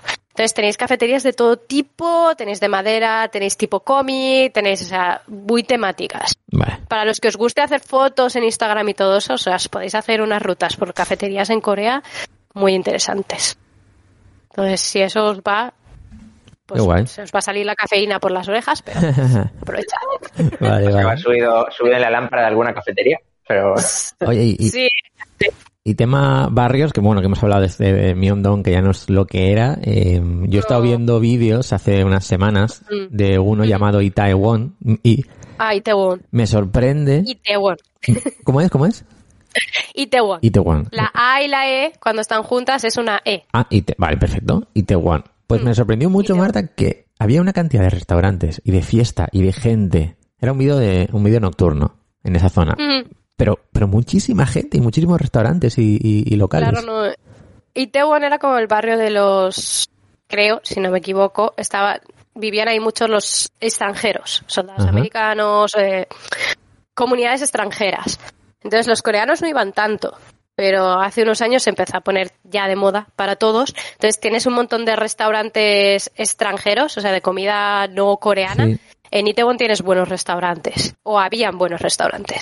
Pero un montón. Entonces la gente, y por la noche, y también tienes la, la zona gay, Ujú. queer, LGTBI, está por Itaewon. Entonces todas las discotecas gays y todo eso están por Itaewon. Vaya, vaya, pues es que ahí o, está o todo. estaban. Sí, Yo entonces eh, el Itaewon es, sí. es, es- Tú vas a Itaewon y no sientes que estás en Corea realmente. Ya. Ahora sí porque hay más coreanos, pero ibas hace unos años y era en plan de no puedo viajar fuera, me voy a Itaewon. Pues sí, es, Se habla de todo menos coreano. es verdad. eh. Ya te digo, yo el vídeo que, que he visto es grabado hace muy poquito. eh, en, Mm. en una noche, un paseo por allí de una hora, hora y media, y, y es el, el que está grabando, paseando por aquí, por las calles, por aquí, por allá. Mm. Igual Está chulo. Eh, es sí. interesante, Más si que queréis. Itaewon, a mí me gusta más Noxapion, que es justo la parada de al lado, Ah, vale. pero que cuando dicen Itaewon dicen, es como todo junto. Noxapion justo la parada de al lado tiene callecitas y pares y tal que a mí me gustan más. Que es como más de tranqui. El otro sitio es como más Sí. uf, Pues masificado. sí, tienes más... Sí, cuando he ido yo había más locales de bar de tomarte una copita y ya está. Una zona que también se ha puesto muy de moda, que antes no era porque era un barrio de imprentas y tal, es el Ulchiro, que por ahí también han salido barecitos y cosas. Pero es que esto lo digo ahora, igual miro ahora y Ya. y ya ha muerto la zona, porque es, que como... ¡pum! Y va todo el mundo para allá y entonces se llena, se llena de gente, la gente se agobia. Bueno, les gusta hacer colas, pero ya y se van a otros lados. Pero sí, Claro. Es como si la gente ahora va a, a- a Corea, ¿no? Y dice, va, voy a Gangnam. Por la canción, ¿no? Por la canción Ah, de uf. Gangnam Style, no sé qué. Y, se van a Gangnam. ¿Qué, qué, qué pasa ahí? ¿Qué pasa ahí? Es que nunca me ha gustado Gundam. Entonces, Gundam tienes. Gundam es eh, la zona de quiero ser rico pero no puedo. O sea, la Sí, gente. Aquí hay un proverbio, o sea, el proverbio nuestro de si te tiras, si tu amigo se tira por el puente, tú te tiras por un puente. En Corea es si tu amigo se va a Gundam, tú te vas a. O Madre Oh, ya, ya, ya. sea, ese es el nivel. O, o sí. Ajá. tienen edificios, a ver, para si te quieres operar, mm, cirugía Ah. estética, pues tienes todas las clínicas de cirugía estética, de procedimientos cosméticos están por Gundam. Eh, hay edificios altos, o sea, si te gusta edificios altos y te puedes pasear por Gundam. Luego si vas a... La zona más pija de Gundam es en... Ah, ah, pues no me sale el nombre, era donde estaba mi bar, donde yo trabajaba. Ajá. Pero vamos, que es un sitio, es un sitio para, para ver, ¿no? Para ver un día o una mañana, Sí, ¿no? ya Y, hacer Y fotos está. por ahí a los edificios. El y... ambiente, ¿no? Ver el Sí, o ambiente. sea, por, porque estaba en Gundam. Pero Mm. son calles muy grandes, o sea, es Ya. caminar, caminar, caminar. Singsa, Singsa, pues creo que es Singsa. Ajá. Yamsi, Chamsi, me lío. Yo es que a Gundam, o sea, porque iba al bar, tenía que ir a trabajar, pero iba a trabajar y me iba. No lo- o sea, no lo recomendarías para, para alguien que va a Corea del Sur, a Seúl. Si, eh, si le gusta mucho gastar dinero en ropa Vale. de marca pagando extra, Vale. Gundam. vale. Puede que para ver, la- o sea, Y puede que la canción esta tan famosa que se hizo fuera un poco también sobre ese tema, Sí. sobre el tema de las Es- es- apariencias, es una sobre el tema de... crítica. Sí. sí, Mm. la canción es una crítica. Mm. O sea, si escuchas la letra... es Al, crítica. estilo, al estilo Gundam, efectivamente. Sí, es una crítica de... Entonces, eh, se llaman también las Gundam Uni, creo que es, que son las chicas que se han operado la cara toda igual. Mm. Y tal, entonces... o sea, a mí Gundam, hay gente que tendrá, le tendrá su encanto. A mí no tiene encanto, pero porque yo soy muy de barrio. O sea, so- de barrio, pero no de barrio choni. Muy de barrio de irme a callejuelas pequeñas, edificios bajos. O sea, que, que soy de barrio y voy a estar aquí atragando a la gente. No. Entonces, yo Gundam, prefiero irme a Youito, que es una isla que también tienes muchos edificios altos. Tienes el edificio 63, que era uno de los más altos, hasta que creo que construyeron la, el Lotte Tower, que es como la torre de Sauron. Mirar Oh. fotos de la- Oh. del Lotte Tower. Oh, sí, Lotte, me acuerdo. La estaba viendo antes cuando dirigiste la página de Spanish Visit Corea y vi esa torre y digo, ¿pero qué es esto? ¿Dónde está Sauron? Pues por la noche, sí, por la noche, como tiene el pico así arriba, parece que va a salir el ojo de Sauron. Qué coche. Lote, Lote es que domina, Lote domina Corea. Es que está por todas partes. Sí. Sí, y las accionistas, creo que la mitad son japoneses. Les hicieron boicot cuando Mm. vivo el, esto de, el este con Japón. Siempre hay, hay- siempre salen cosas de. Ay, Entonces, Piti. barrios, es que cada barrio tiene su encanto. Eh, Tenéis que ir también a mercados tradicionales. Entonces, eh, Seúl es muy grande. Si vais a estar varios días, yo no estaría siempre en el mismo barrio, el hotel. Yo igual cambiaría de hotel dos, o sea, haría dos hoteles distintos para moverme por los barrios, porque si no, de una punta a otra de Seúl, estás más de una hora en metro. Claro, claro. Es que, es, que- claro, es que ese es el Entonces- tema, es muy grande, sí, sí, sí. Claro, entonces yo me plantearía, pues eso, cogerme un hotel en una punta y otro en otra. Pues A mí me gusta mucho Mapo, el barrio Mapo, que es donde vivía antes. Y por Mapo hay muchos barrios interesantes, muchas cosas que hacer. Y para vivir, por ejemplo, es un buen barrio. Pero si vais a estar turisteando, pues buscaros uno más en el centro, más para los palacios y todo eso, y luego moverse. Si vais a salir más por la noche, pues como las zonas de salir son más por Hongdae y Hapcheon y todo eso, pues cogería ahí el hotel. O sea, yo miraría qué, qué tipo de vida quiero hacer, porque es mejor por la noche poder volver caminando o que un taxi te deje cerca, porque los metros acaban a- muy pronto. acaban a las 12 y creo que ahora el tema taxis, o sea, cada vez está más difícil de coger taxis, no sé qué está pasando. Entonces, Ah. Eh, mejor que el hotel esté cerca de la zona que queráis hacer vida nocturna porque por la mañana os levantáis, cogéis el metro y a donde vayáis. A mí me, Si hacéis vida nocturna, si no, no. claro, me gustó mucho un día que, que bueno, que vimos la torre, eh, ¿cómo es? Torre, Ah, Namsan Tao. Namsan Tower, sí, eh, que estuvo Sí, guay. andamos bastante. Eh, Hombre, es que tenéis que subir la montaña, o sea, es- llegáis Sí. a la Me parada. acuerdo que fuimos, fuimos desde, el, desde el mismo hotel hasta la torre, ¿no? Es un-. Madre mía. sí, sí, sí, sí. Creo era- que hay un bus que os sube, pero aunque os suba el bus, luego tenéis que subir la montañita más. Es que lo malo es que son todo cuestas en Seúl, son todo cuestas. Sí, sí, sí. O sea, Ah, sí. El tema bici no. ese es un tema que igual hay gente que no lo sabe, pero, pero, pero hay que andar Sí. muchas rampas en Seúl. Sí, es, es eh, sí, por eso hay montaña. Entonces, por eso, otra de las cosas que yo recomiendo, que no se recomienda mucho, es que si os gusta el montañismo, el senderismo, os traigáis un buen calzado, porque hay montañas que requieren ropa y calzado adecuado. Sí. Y yo me haría, porque a nosotros nos gusta mucho y nos subimos a las montañas y, y está dentro de la ciudad. Es que no tienes que ir muy lejos. Es que es muy fuerte. Hay de todos los niveles. Sí, es, Entonces, es- no es te lo tienes que, que ir lejos. es lo que iba a decir. que ¿Os acordáis ese día que estuvimos tomando un chocolate? Creo que era un chocolate, un café, no me acuerdo, en, en, una, en una chocolatería y subimos a la terraza que tenían arriba, en la, en la terraza Sí. del edificio arriba, en el exterior, y desde ahí se veían las montañas, la torre. Era una pasada ese sitio. Es, es, es que subes a la montaña y ves todo Seúl desde arriba. Que Mm. Seúl es, cuando llevas mucho tiempo viviendo en Seúl, como yo soy de Valencia, es una de pe- ciudad pequeña, relativamente Claro, pequeña. claro. La ciudad es un monstruo, te absorbe. Entonces te, te crea el estrés de vivir en una ciudad tan que es todo pali pali, o sea, todo rápido, rápido y mucho ruido y tal. Subes a la montaña y la ves desde arriba, los rascacielos y lo ves todo más pequeño, es como ¡ah! Ahora soy yo el monstruo. Claro, en una ciudad, "Ah, en una contigo". ciudad, en una ciudad pequeña es mucho más fácil salir, irte de ahí y ir a cualquier pueblecito, a cualquier- montaña y despejarte, pero ahí debe ser más, mucho más complicado, claro. Pero como tienes montaña dentro de la ciudad, te vas. Claro. Claro, es que claro. Y, te subes la monta- y luego bajas con todas las pintas de montañista por en medio de la ciudad. Pero como los señores y las señoras coreanas es su ropa, es su uniforme normal, el ir vestido de montañismo, aunque se vayan a comprar el pan, pues no, no, no, no llamas la atención.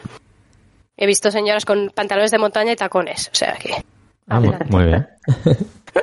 Pero vamos, que sí, que, que es grande, que Seúl es grande, que, que pensar bien los Mm. trayectos que vais a hacer, ¿no? Los recorridos que vais a hacer cada día. Eh, yo haría como una todo. ruta de un punto a otro y ver varios puntos en- entre esa ruta, porque si no vais a hacer muchas horas en el metro.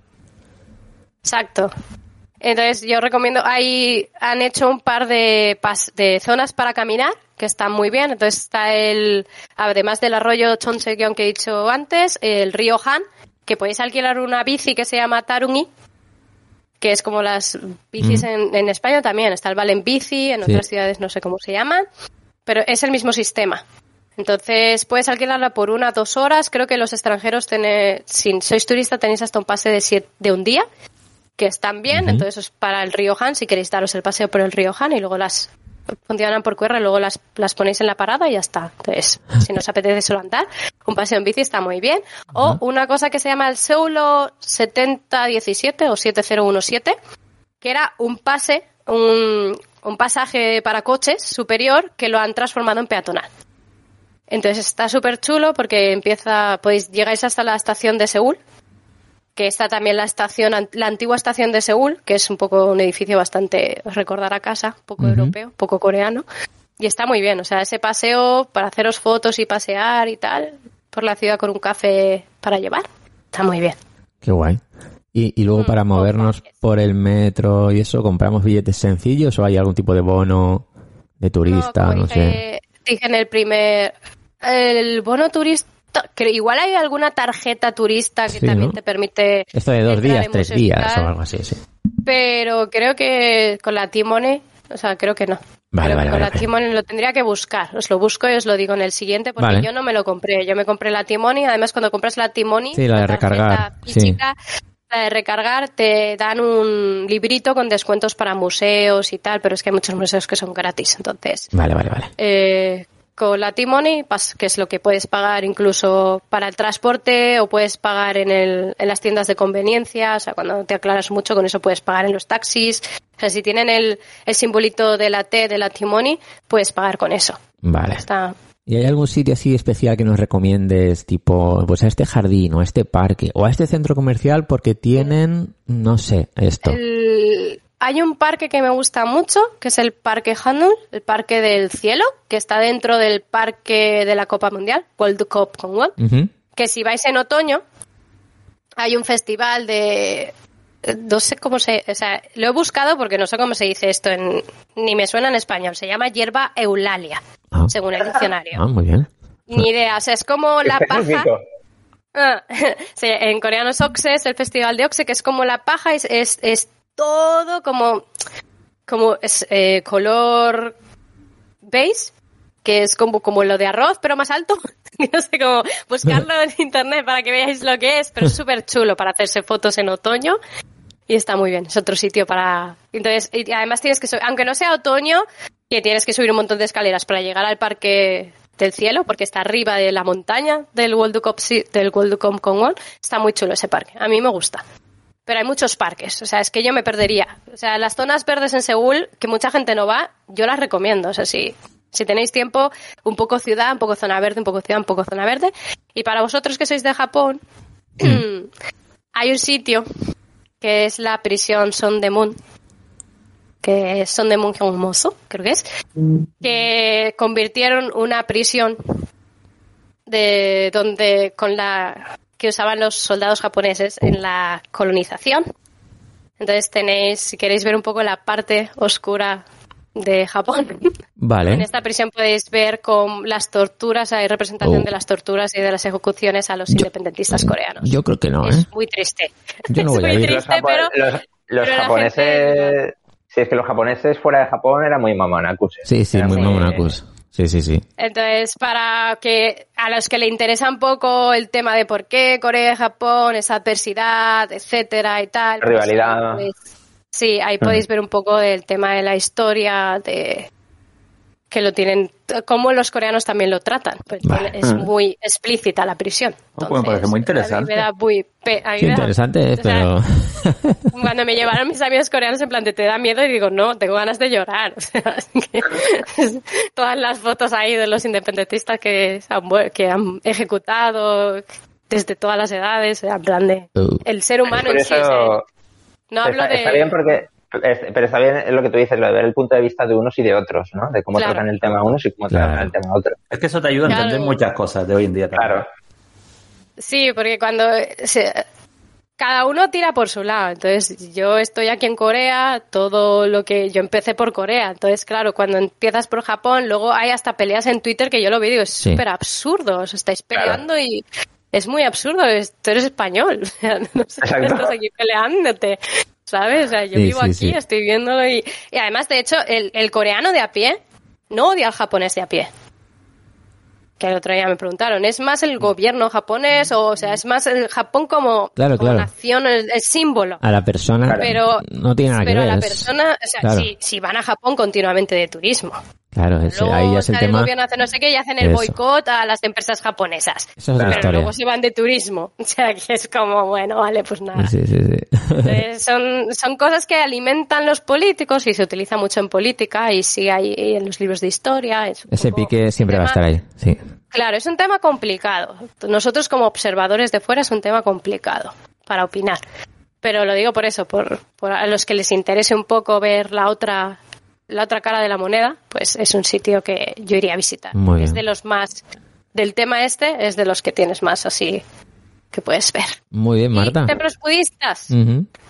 Hay que visitar templos Ah, budistas. ah, vale, vale. Ah, bueno, claro, también, también hay, claro, Claro, claro. los palacios y templos budistas, que es lo mismo. Entonces, eh, yo es que a mí me gusta, yo entro a un templo, o sea, hay gente que dice, visto un templo, visto todos, pero yo me pierdo. Yo es, un templo voy a entrar. Un templo, vamos para allá. Vamos para allá. Otra vez. El templo. Estamos de acuerdo. Entonces, yo veo un templo y me meto. Hay templos interesantes que tienes la figura carva- que, clavada en la roca, tienes que subirte a una montaña, que digo, normal que aquí pidas, parece que has hecho la procesión aquí de los cristianos. O sea, también hay uno así. A la montaña guay. ¿Ese, ese cuál Hay es? varios. ¿Ese cuál es? Qué guay, qué guay. No lo sé, lo tengo que buscar. Vale, vale, vale. Porque como yo, a mí me llevan, a los templos me llevan, mi familia política, entonces, Qué guay. Estoy, Pero- viendo, estoy viendo fotos y muy guay, ¿eh? el famoso es el Chonquesa. Que es que yo para los nombres me los tengo que buscar. Es que no son fáciles Claro, tampoco, está ¿eh? dentro de Seúl. Eh, cuando, si es en el cumpleaños de Buda, que hacen festividades, es, es bueno ir, pero se llena. Choquesa. Choquesa es el más famoso en Seúl, es el principal. Pero luego hay pequeñitos, o sea, a mí me gustan los que vas por la montaña, o sea, yo hago el senderismo. Y. Uh, me escucha. Y Sí, en ahí los como se repite, no, no pasa nada. hay agua. Entonces tú te has bebido todo tu agua, vas al templo y puedes beber agua. Porque es Oh. el, entonces está muy bien, es el agua más deliciosa. Y el- fuimos a uno que no me acuerdo el nombre, lo buscaré, os lo diré. Que mi marido estaba súper pesado, tienes que ir al baño. Y yo, porque todo me apetece, que vayas al baño, que vayas al baño. Bueno, pues el baño es una puerta de madera que no es cerrada entera. Que, y tú vas al baño y es un agujero Ah, al vacío. ya. ¡Uh! Oh, Al vacío Dios. de la montaña. ¿Qué dices? Sí. O sea, Entonces, o sea to- todo se va, todo se va por ahí. Sí, sí, todo se va por ahí. ¿En Entonces, serio? Es directa a la montaña, a 20 metros va lo que mandes. O sea, lo que mande, claro, una cosa, la, número uno o número dos. Sí, Vale. entonces, yo estas cosas así, anecdónicas, anecdóticas, son las que a mí luego, claro, me dices, ¿qué has visto? El, el Buda grabado, Y yo, el baño. Tenía. Buscaré el templo y os diré dónde está, pero ese templo para ir tenéis que subir a la montaña. Tenéis que hacer el Vale, senderismo. vale, vale, vale. Ok. No, pero esas, pero esas excursiones molan. Sí, o sea, son esas cositas que las encuentras cuando vives aquí. Sí. No Están en las guías. Sí. Las guías no te ponen... "Ay, Y hay un baño con un agujero a tres metros. Hay que verlo, eso hay que verlo. Eso no te puedes Hay ir que verlo. sin verlo. Sí, sin ir a hacer un pis ahí en el baño del templo. Te sale un murciélago del agujero. ¡Ah! Pero que además ser, la puerta es, es, es una puerta de estas que, como la de los cowboys que salen en las películas de Sí, sí, madera. Es tipo esa puerta que dices, ¿qué intimidad tienes aquí? Pero luego entras y dices, bueno, tampoco, porque el agujero que mire para arriba. Bueno, Es la como- intimidad de los baños en Japón tampoco van muy sobrados, ¿eh? ¿Cómo voy a lanzar, cómo, cómo voy a lanzar algo de calidad desde aquí arriba si, si no me dejáis concentrar? Luego entra alguien y ve ahí a alguien sentada la cara. Solo te ve la cara sentada que estás haciendo un squat porque es un agujero. O sea, no, no estás. Que No igual, es- no que te igual puedes es algo histórico que no era para usarlo, ¿eh? No sé. No, no, no, si tenía el papel y todo fuera. Vale, vale, ok, Estaba ok. ahí, o sea. Ok, ok. Mira el cordón cosa de del terciopelo ahí a un lado y ella sentada. No, Vale, que vale. leer coreano. Bueno, igual estaba con hancha, ¿eh? Igual- que en los templos budistas les gusta mucho el hancha, las letras chinas. Ah, ok, ok. Yo hago como que lo entiendo. Sí, sí, sí, sí. Nivel 5 de coreano. Muy bien, muy bien. Y bueno, hasta aquí creo que ya Perfecto. llevamos un buen rato. Creo que esta sería una primera parte. Si hay algún barrio, cre- creéis que. Porque creo que podría ser interesante, como estáis preguntando por barrios, hacer luego, con el Mm. tiempo, volver a Seúl y hacer por barrios. En plan, de Genial. este barrio, que es lo que tenéis que visitar. Perfecto. Sí, hacemos Sí, como una a la división. gente le Sí. Me mola, me mola. O, o más Vale. templos, háblame de más templos, háblame de más. Pues yo lo busco. Museos, que no habla de museos.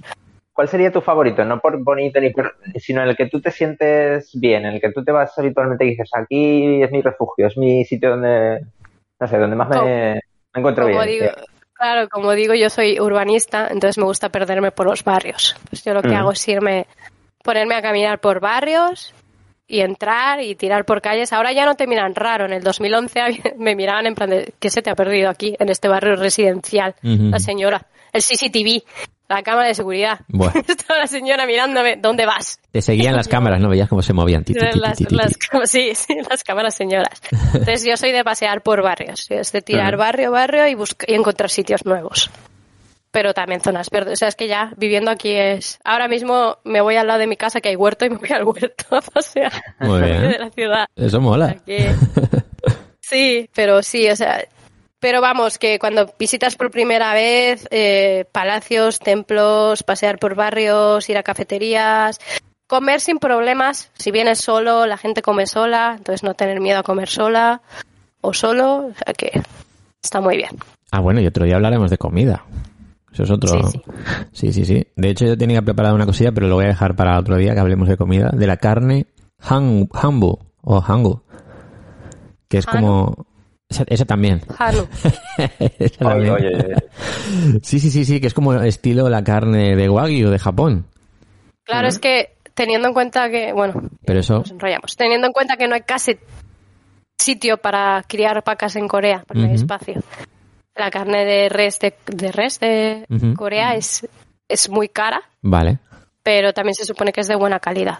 Pero aquí les gusta la carne distinta a nosotros. A nosotros nos gusta que no tenga mucha grasa. Y aquí les gusta que esté bien peteadita, con su grasita, porque como las comen delante, que las van eh, friendo a la plancha, Sí, sí. tú haces la carne y te la comes. Sí. no, no la cocinas primero, te haces el steak y luego comes. Tú estás delante todo el rato cocinándote la carne y comiéndotela. Eso Sí, es. sí. Entonces, cuando tiene la grasita, la verdad es que está más buena. De hecho, es, algo como súper típico, ¿no? Esa, esa quedada entre colegas que te vas a un restaurante con, con la chimenea esa encima de la mesa, con Claro, todo lleno de carne de todo tipo. Sí, sí.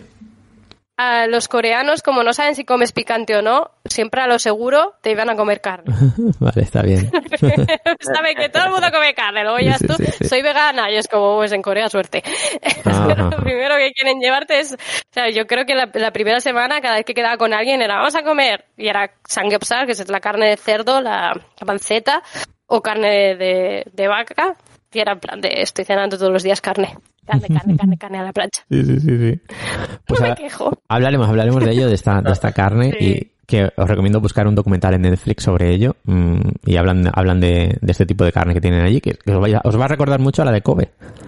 A, a la carne Ah, de Kobe. vale. Es, un, es un estilo muy, muy similar, muy similar con ese veteado de, de grasa que decía, que decía Marta. Muy bien. Pues oye, muy chulo. Aprendemos mogollón contigo cada mes aquí de, de Corea eh, y Claro. seguimos hablando, claro que sí. Vale, pues ya en la segunda parte, eso deja. Leo los comentarios. Alguna vez responderé. Yo os Vale. leo los comentarios, la gente que lo deja. Entonces, si ponéis sugerencias, yo las tendré en cuenta. Perfecto, perfecto. Oye, dejadlo ahí en Os comentarios en responderé, os responderé. Claro que sí, cualquier mi cosita. os responderé. Muy bien. Si queréis saber alguna cosita más de Corea para el siguiente contenido, para el siguiente mes, pues oye, eh, lo dejáis ahí y Marta se la nota y, y luego lo, Hmm. lo responderá aquí en, en la grabación del podcast. Muy bien, Marta, pues un placer. Seguimos eh, en contacto. Quédate si quieres el resto del, del programa. Sí, claro, yo os escucho. Muy bien, muy bien. Y nada, pues vamos ya con, con la siguiente sección que es... No, perdón, perdón, no, no, no, no. Bros, Dime. oye, que tenemos algo que contar, que contar. Bueno, vamos a poner la, ¿Ah, el sí? segundo capítulo del, del Kodomo y el Samurai. Exacto, exacto, sí, sí. Se, parece mía. que íbamos a empezar eh, otacunizados sin, sin No. saludar al Kodomo y al Samurai, pero No, no, no, no. El Kodomo y el Samurai ver, han tenido eh, una, nueva, una nueva aventura. Sí, sí, no, ya estaban en plena aventura, Sí. en plena, en pleno camino. ¿no? hola. Entonces, Hola. Hola, ¿qué, qué, qué pasa, bros? ahora te enseñaré lo que es bueno. Dice que pasa bros, pero no es bros, es el Samurai, se ha equivo- se ha equivocado. Y la verdad es que vale, vale, ok, ok. Pues vamos a ponerlo, vamos a poner la segunda, la segunda aventura a ver qué ha de... pasado. A ver qué ha pasado en este capítulo. Os podéis imaginar, o sea, no lo vais a adivinar.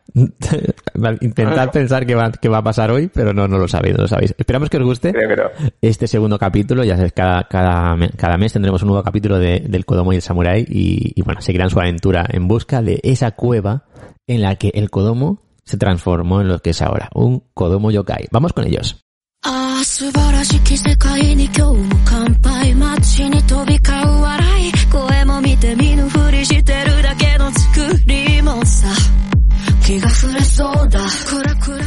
Kodomo y el Samurai. ¡Toma, toma!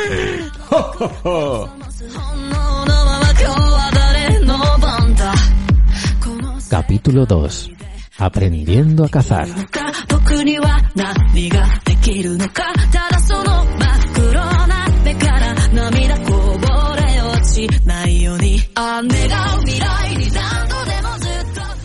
El Kodomo y el Samurai seguían su camino a través de un espeso bosque. A lo lejos se oían los rezos de los monjes de un templo cercano. El Kodomo parecía embelesado con los rezos, mientras el samurái escudriñaba en su bolsa preocupado. Los víveres empezaban a escasear, pero de repente al samurái se le ocurrió una cosa. Eh, Kodomo. Kodomo. Eh, eh, Ya llevamos varios días de camino y he visto que tienes madera para ser un buen cazador. Ahora somos dos y tenemos que trabajar en equipo. Tenemos que conseguir comida. ¿Qué te parece si te enseño a cazar? ¿Qué? ¿En serio harías eso? Pero, ¿te fías de mí? Mira que yo soy muy torpe y nunca he cazado ni una mosca. Mm, bueno, vale. ¿Qué tengo que hacer? no te preocupes, pequeño. Todo es cuestión de práctica. Empezaremos por lo básico. Vamos a cazar gorriones. Mira, coge un poco de arroz de la bolsa y ponlo en el suelo. Nosotros nos esconderemos y esperaremos pacientemente. Cuando se acerque la presa, me lanzaré como un rayo para atraparla. Venga. El Kodomo puso el arroz en el suelo y observó con curiosidad cómo el samurái preparaba la trampa. Después se escondieron y esperaron pacientemente. Oye, oye, ¿tenemos que estar mucho rato aquí? Me estoy aburriendo. Shh, calla, Kodomo. ¿No ves que si no estamos en silencio no vendrán los gorriones? Eh, per- perdón, perdón, es verdad. De repente, el Kodomo vio como un par de aves se posaban en el montoncito de arroz. Y... ¡Eh, pajarracos inmundos! ¡Fuera, fuera! ¿No veis que si os coméis el arroz no vendrán los gorrones? Kodomo, Kodomo, ¿qué haces? No asustes a los gorriones, eran nuestra comida para hoy. ¿Eh? ¿Cómo? ¿No querías cazar gorrones? ¿Cómo que gorrones? ¡Gorriones! Justo lo que has espantado. ¿De verdad creías que íbamos a cazar gente? Yo qué sé, a mi parte yokai no le pareció raro, ¿vale? Además, los samuráis sois gente muy rara. Madre mía. Bueno, vamos a probar otra cosa. A ver cómo te manejas con el arco. Mira, coge este arco de tu tamaño que he hecho para ti. ¡Oh! ¡Qué maravilla! Con esto podré matar muchos pájaros. ¡Toma, toma! ¡Morid, pájaros del demonio! ¡Toma! Haz el favor de tranquilizarte que esto no es ningún juguete. Vamos a buscar una presa y te enseño. Eh, mira, samurái, un pájaro blanco y enorme allí posado, cerca del templo. ¡A por él! ¿Eh? No, no, no, no, espera. Que eso no es un... El Kodomo disparó una flecha rápidamente y atravesó el cuello de una elegante ave blanca y negra. El samurái se quedó paralizado. Toma, toma, ya tenemos cena, samurái, espera. Eh, ¿Por qué vienen todos esos monjes corriendo hacia aquí? ¿Vienen a darme la enhorabuena por mi gran puntería? ¡Corre, Kodomo, huyamos! Te acabas de cargar una grulla, las veneran en todo el país. Creo que no vienen a felicitarte precisamente. ¡Corre, que nos pillan! ¿Qué dices? Pero yo no tengo la culpa, ha sido el yokai que cuando cojo un arma te vuelve loco. ¡Espérame! ¡Corre, corre! One, two,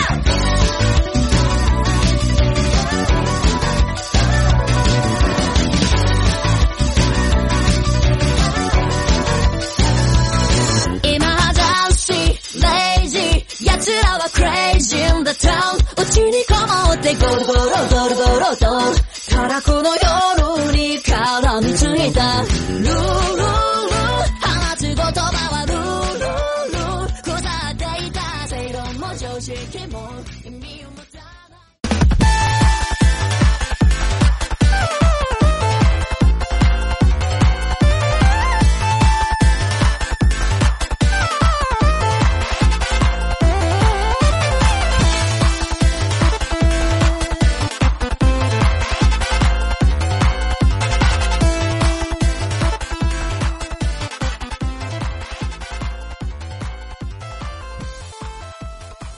Bueno, pues ya estamos en una nueva entrega de Vacunizados y hoy nos vamos a ir a una región a la que le tenemos mucho cariño, que es Kumamoto. Oh, Kumamoto, sí, Vamos a señor. empezar nuestro viaje en Kumamoto. ¿Y Porque por qué? resulta que el último videojuego de Shin-Chan eh, nos cuenta sus vacaciones de verano. Y bueno, recordemos que él, para el que no siga o el que no haya visto la serie, él, es, eh, él vive en Kasukabe, en la prefectura de Saitama. Y resulta que eh, su madre conoce a una amiga de la infancia que vive, que vive en Kumamoto Mm. y le surge la pues la ocasión de ir una semanita a visitarla para ponerse al día ¿no? y, y pasar un tiempo en, en el pueblecito de Asu. Es un pueblecito rural de allí de la prefectura. Y bueno, así empieza la semana de vacaciones de Shin-Chan. Entonces, eh, claro, dices, un videojuego basado en, en una semana de vacaciones de verano. Ah, Claro, ¿a quién se le ocurre esto, no? Ah, ¿Cómo piensas que esto puede ser un videojuego? Pues sí, pues sí. Claro, es el típico juego que sale en Japón, que aquí no suele llegar, pero que bueno, desde febrero del año pasado que fue presentado, eh, la gente, los fans de Shin-Chan, la gente fanática de Japón, pues empezó a organizarse para intentar traer este juego a, Es a verdad. Europa. Es verdad, es verdad. ¿Te acuerdas que, que, se- que surgió mucho, levantó mucho revuelo? Sí, había como peticiones Entonces, por Twitter. Sí, sí, sí, sí. Sorprendentemente, eh, todo esto surgió efecto y, y se anunció este año que iba a llegar en, en, en agosto. ¿Y Entonces, llegó? nada, eh, lo tenemos aquí y lo tenemos traducido. Sí, sí, O sea, sí. Una, una locura. Este tipo de juegos no, no sale de Japón. Yo no me lo esperaba, la verdad. claro. Claro, la gente que pedía este juego, realmente eh, lo que veía en las capturas, lo que veía en los vídeos, veía que era un juego muy bonito, ¿no? Que, que estaba todo lleno de fondos hechos a mano, en un entorno rural japonés idílico. Y claro, Shin-Chan correteando por ahí, cazando insectos, eh, pescando, hablando con sus habitantes. Y, y claro, el juego realmente es eso. Es, eh, la- las vacaciones de verano de un niño de 5 años Sí. durante una semana en un pueblecito rural y dices, pero ¿qué puede ofrecerme este juego, no? Como un jugador adulto, como un jugador que ya se ha enfrentado a mil batallas, que, que está experimentado, que quiere retos. Pues bueno, este juego no presenta ningún reto. Este juego Ahí está. se trata de recordar un poco nuestra infancia, de, de llevarnos un poco al pasado, de ver cómo, cómo iba pasando el tiempo, ¿no? Cuando eres un niño de 5 años que tiene todo el tiempo del mundo para, para hacer cosas durante el día, en un entorno en el que como buen, como buen pueblecito rural japonés no hay ningún peligro. Tú Exacto. puedes ir a cualquier parte, eh, hablar con los adultos, vacilarles, eh, co- comer co- galletas de chocolate, coleccionar cromos. O sea, es todo un poco así. Mariposas. Exacto, cazar mariposas, cazar bichos, que es un, es un pasatiempo muy común en Japón, los niños. Sí. Se dedican a cazar insectos, Los a ir a los parques. Los famosos escarabajos estos de los cuernos. Correcto, y Sí, recopilarlos en un álbum y, de, y demás. Entonces dices, una vez llegó el juego aquí, la gente dijo, vale, pero es que es una propuesta muy limitada, no presenta retos, tiene mecánicas jugables como muy simples, como muy poco... Pero a ver, bros. O sea, primero lo piden luego se quejan. ¿Pero esto qué es? Claro. Entonces, realmente, a lo que nosotros veníamos a hablar aquí hoy es Eso es. que un juego tiene más bien, tiene mucho más que ver el- lo que tú esperes de él que lo que te ofrece. Es decir, si, si tú esperas lo que te ofrece, al final, como, como es este caso, es pasar un ratillo interesante, un ratillo relajante, en un pueblecito tranquilo, pues eh, va a cumplir tus expectativas. Si tú esperabas un juego de acción y que te presentara un reto y que estuvieras así como muy En un mundo abierto, ¿no? Con- que vaya Claro. subiendo de nivel con, con Shinosuke. No, no, no, no. no. Pues no, no, no, no, no. Es un juego muy, muy, comple- muy eh, de Contemplativo. contemplar cosas, contemplativo. Entonces, a ver, dilo otra vez, a ver. a ver. eh, Contempla- contemplativo. Ahí está muy bien. pues, pues en esto tiene mucho que ver eh, el tema de, del que hablamos, ¿no? de la experiencia, de Ujú. crear momentos eh, en los que tú te encuentres guay, ¿no? De- tiene mucho que ver, por ejemplo, el encuadre de las imágenes, el sonido que las acompaña, las cigarras, el, el color, el uso del color, el uso de, del paso del tiempo, eh, pues por la mañana, por la tarde, al anochecer. Es que, fijaos, eh, lo que está comentando eh, claro, ¿se puede llamar juego o es una experiencia en sí? Eh, porque claro, a veces la gente confunde un videojuego con pues un, un videojuego en el que tienes que avanzar por fases, recopilar cosas, sumar puntos, dinero, matar gente, eh, enemigos. mm, Claro, pero Gente. que sí, que sí. eh, Me imagino gente pensando un videojuego es el GTA o un videojuego es el FIFA o no. Claro. Bueno, pero lo que propone Bros es hablar de las experiencias que crean, sobre todo en Japón, en las compañías y los creadores y creadoras de videojuegos en Japón, que son capaces de crear experiencias de este tipo, como esta de Shin-Chan o, Experiencias o narra- otras. narrativa, narrativas, ¿no? Sí, que sí. simplemente tienen esa pretensión que tú estés 40 minutos, 50 minutos, eh, pues viviendo este, eh, es- en la vida de Shin-Chan, ¿no? Por ejemplo, de- en un niño de Sí. 5 años. Es muy, es muy curioso, es muy curioso. O sea, es una cosa que, que, que es para verlo. El otro día eh, vi- quedé con Bros y me enseñó el juego y, y claro, es eso, ¿no? Es, es, es como vivir un capítulo de, o una película de Shin-Chan. Claro, es decir, yo, el juego está estructurado en días, en días completos. Entonces, yo lo que suelo hacer es jugar un día completo, grabo la partida y lo dejo. Y al día siguiente lo retomo. sí, sí, sí. ¿Qué ocurre? y- eso es, ¿qué, Eh, qué ocurre el veremos- día siguiente? vere- Eso que me enseñaste. Claro, ¿qué ocurrirá? Y dirás, ostras, el juego se llama La Semana Infinita. O sea, el juego en teoría eh, transcurre durante toda una semana en la que está Shin-Chan y su familia allí. Eh, pero claro, algo ocurrirá eh, durante el transcurso de la historia en la que se convertirá en una semana infinita, o sea, una y otra vez. Eh, digamos que el desarrollo de la historia va a hacer que, el- que el- que las mecánicas del juego sean repetitivas. Sí, como la, como, como peli esta de Bill Murray, ¿no? Sí, exacto, exacto. Entonces, eh, se trata de eso, de tú tener ese momento al día de, de refugiarte en el pueblecito de Aso, de pasear por sus calles y de volver a esa tranquilidad, ¿no? A esa vida sencilla.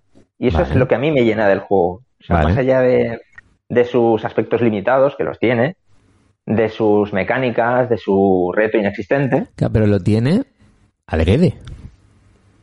Claro, sí, sí, es una experiencia concebida desde el, desde el relax. Sí. O sea, desde el...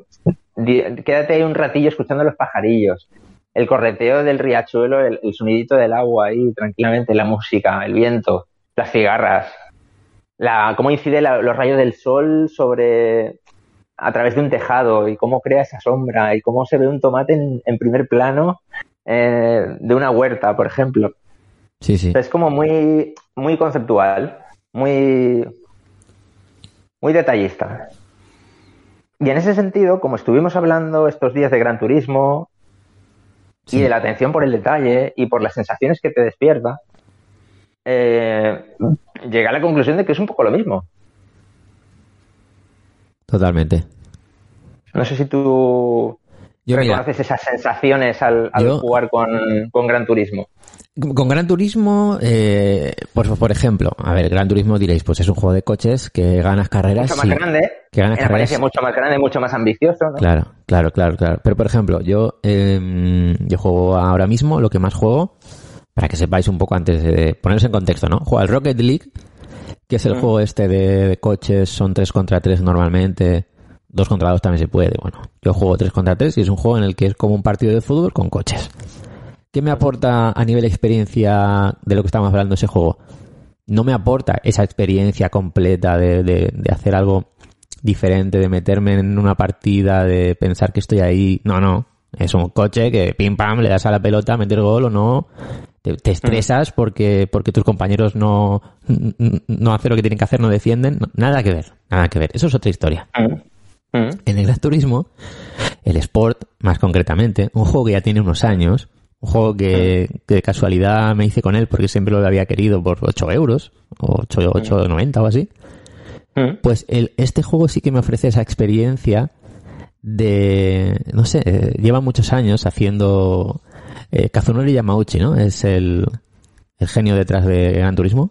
Y re- realmente es un juego de autor, es un juego muy grande, Sí, pero sí, es sí, un sí. juego hecho única y exclusivamente a- al gusto de Kazunori Yamauchi. Entonces yo el, primer día que lo jugué ya, ya le escribí a Bros. Digo, tío, pero que está muy bien, que es que es muy, es, es muy guay, es muy divertido. Me ofrece mucho más de lo que yo podía pensar este juego, que no es solo comprar coches y ganar carreras. Había, había mucho más detrás de ese juego. Había eh, historia de marcas, fotografías de, de- de modelos clásicos, eh, vídeos como mini documentales, el tema de, ir superando por tramos cada carre- cada o sea cada circuito está dividido en tramos en unas categorías que puedes jugar no con diferentes coches de diferentes potencias había una, una historia una cantidad de cosas que hacer que iban creando una experiencia de juego muy buena pero es que el otro día hace dos días jugué una carrera de mm, de 10 vueltas creo que era me tiré 22 minutos corriendo en la carrera no me di ni cuenta de que habían pasado 22 minutos, me lo pasé pipa,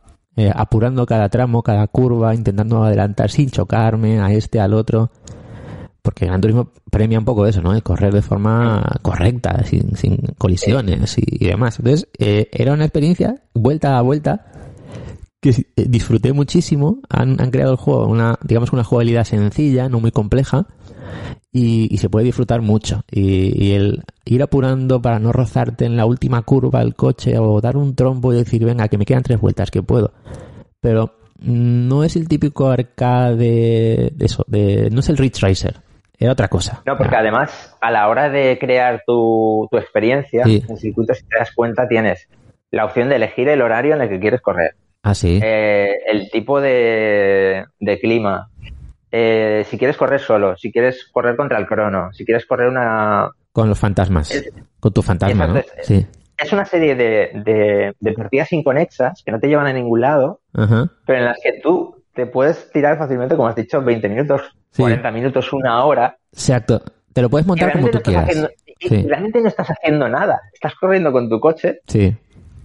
estás eh, intentando mejorar, estás Exacto. eh, Es que sintiendo incluso, al final llega un momento que estás sintiendo eh, cada bache en el asfalto. Porque Sí, es sí, que sí, la vibración. ese juego a lo que íbamos, es enfermizo en cuanto al detalle y en cuanto Sí. a la experiencia con el jugador. Es, eh, además es Por un ejemplo- juego que me incluso me hace pensar en repetir carreras, repetirla, aunque lo haya ganado, porque puede ser, va a ser diferente.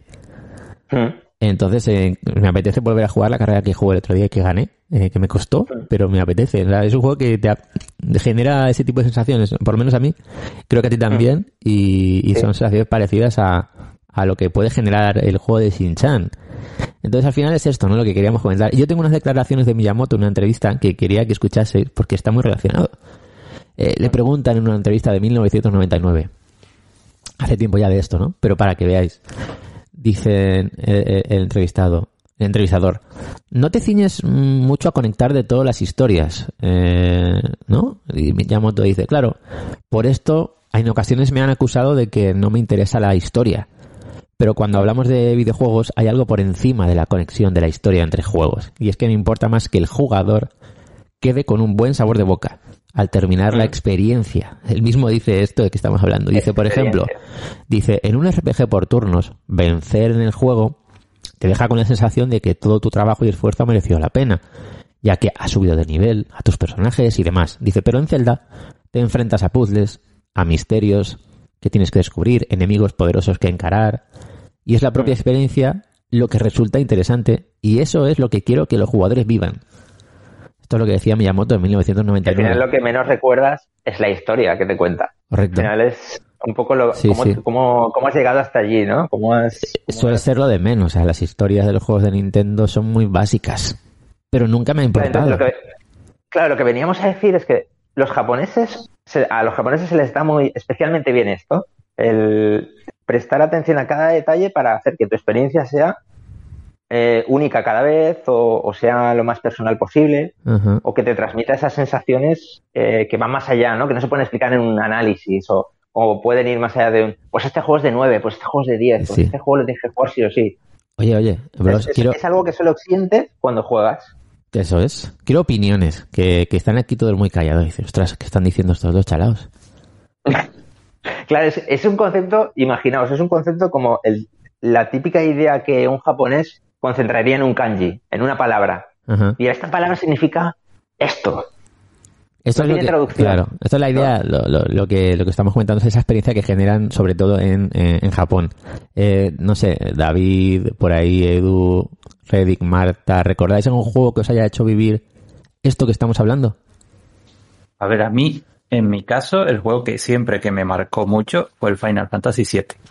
Muy bien. Sea, Sí, fue, sí. fue a mí el juego que, que me abrió el, el mundo de saber que hay una historia súper elaborada, Ese sí, eso, eso son palabras mayores, ¿eh? Sí, sí. donde te metes en la historia y vas creciendo con los personajes y le vas cogiendo cariño y, y- o sea, a mí me, me abrió un mundo ese juego.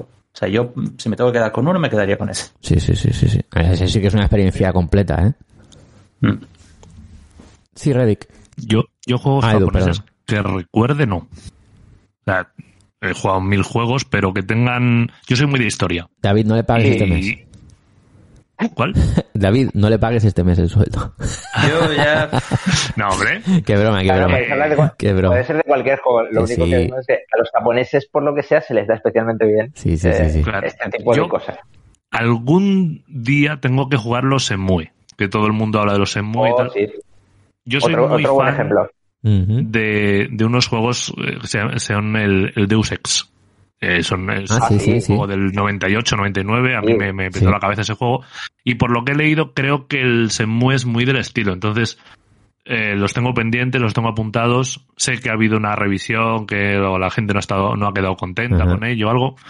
No lo sé, pero, pero vamos, sí que los tengo pendientes porque creo que me van a transmitir esa, esa sensación.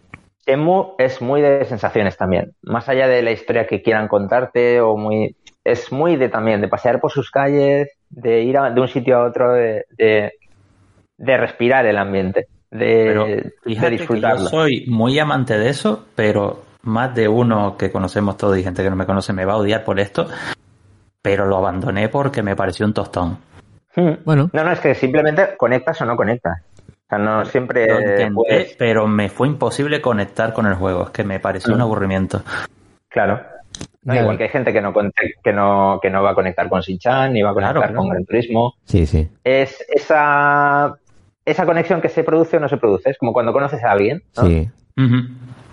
Pero yo creo que también eso a veces depende del el modo en el que te enfrentas o en el modo en el que llegas a, a- a ese, a ese videojuego o a esa peli, ¿no? Mm. Que tú vas con unas expectativas de que te vas a encontrar algo muy concreto y cuando es diferente, pues esa, joder, dices, oh, qué decepción, no es lo que yo esperaba, no es el juego que Claro, yo pero eso es porque eso es porque tiene mucho más que ver con lo que tú esperas que con lo que te va a ofrecer. Eso es, claro, claro, claro. Yo creo que vamos por, por, por ahí los tiros, ¿no? Yo creo que sí. Esa batalla es una batalla interna tuya. Mm. De decir, vale, yo me he creado esto en mi cabeza.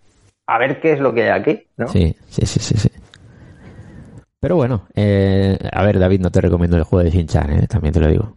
Sí, No, yo, claro, yo no sé si, No, no, no, si no. Bros lo recuerda que yo le pregunté en su momento, digo, mira esta Mm. expectativa que se está creando sobre este juego, que veo que todo el Mm. mundo lo está comentando, está deseando que salga. Digo, ¿por qué? Porque he Mm. visto imágenes y me Claro. parecía un juego súper infantil. David, David se preguntaba, Claro. dice, ¿por qué? Si lo único que hay que hacer es cazar mariposas.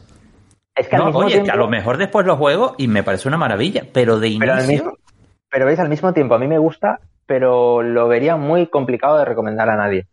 O sea, Exacto. no, no me atrevería a deciros jugadlo sí o sí. Ahora que, No. lo, que lo he jugado, que llevo cuatro horas, no me atrevo a recomendarlo a nadie. O sea, prefiero que quien quiera atreverse a acercarse, que se acerque y lo pruebe. Sí, pero sí, no, sí. no, no, no lo recomendaría porque no, no estoy seguro de que pueda gustar sí o sí siempre a, a la gente. Y por eso, porque es una experiencia muy concreta.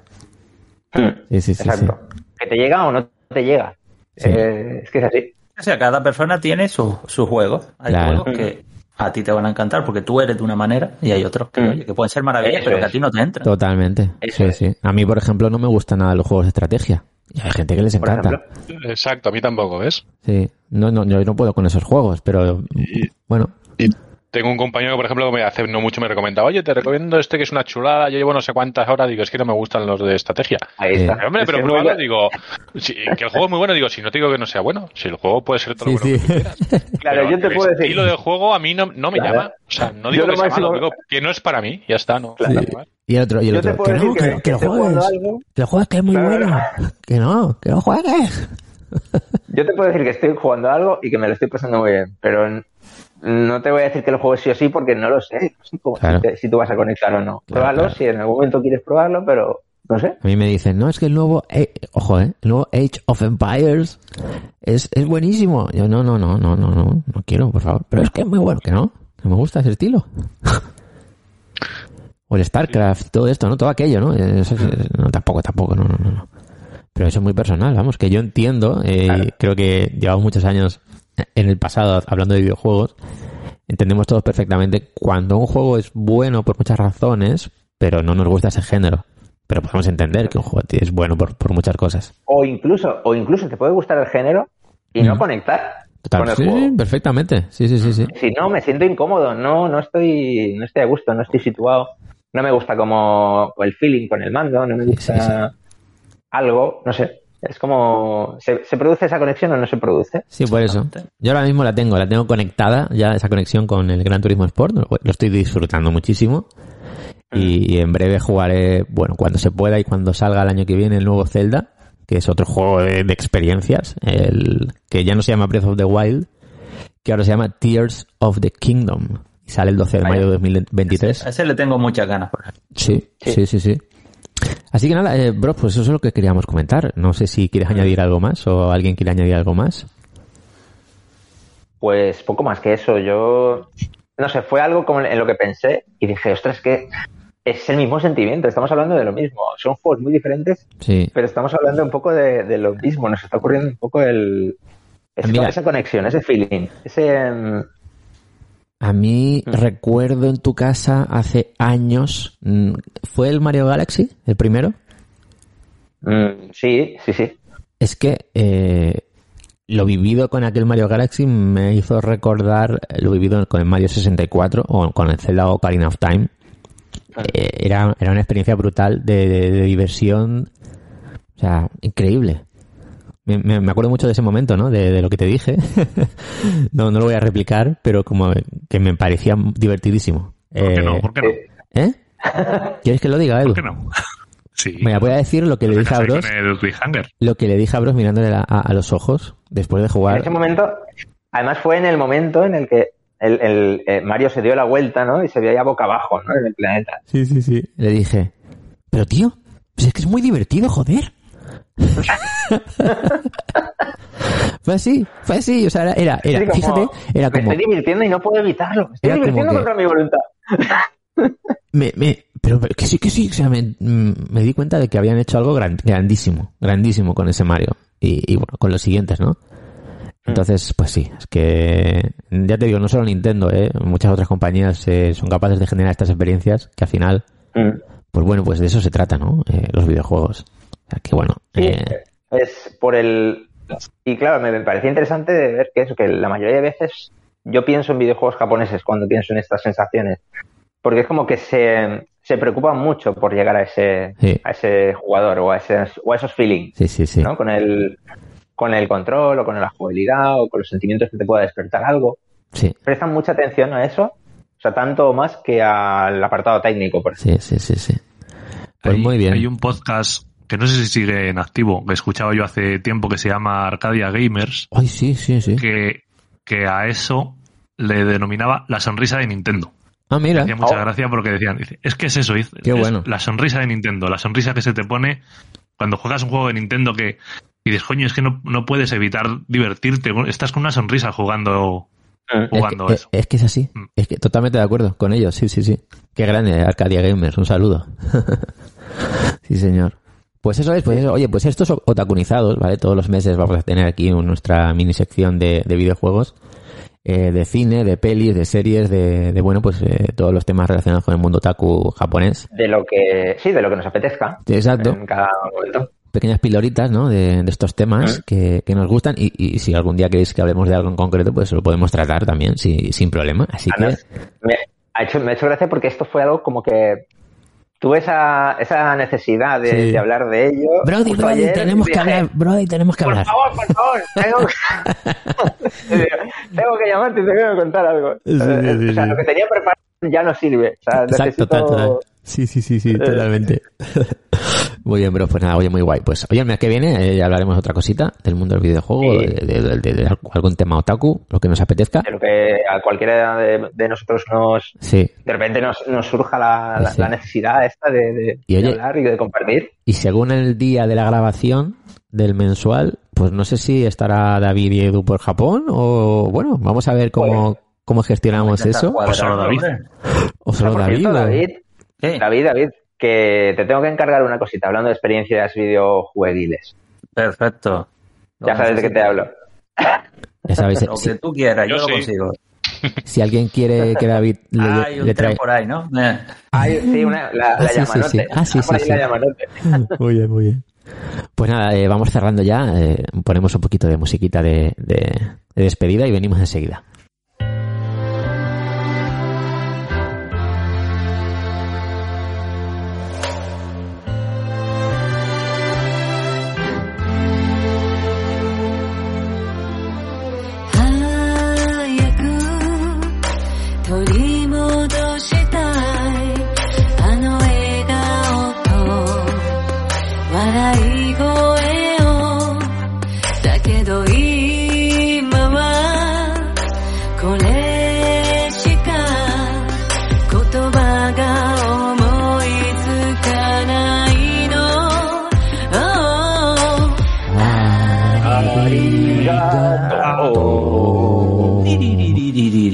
Ahí estamos.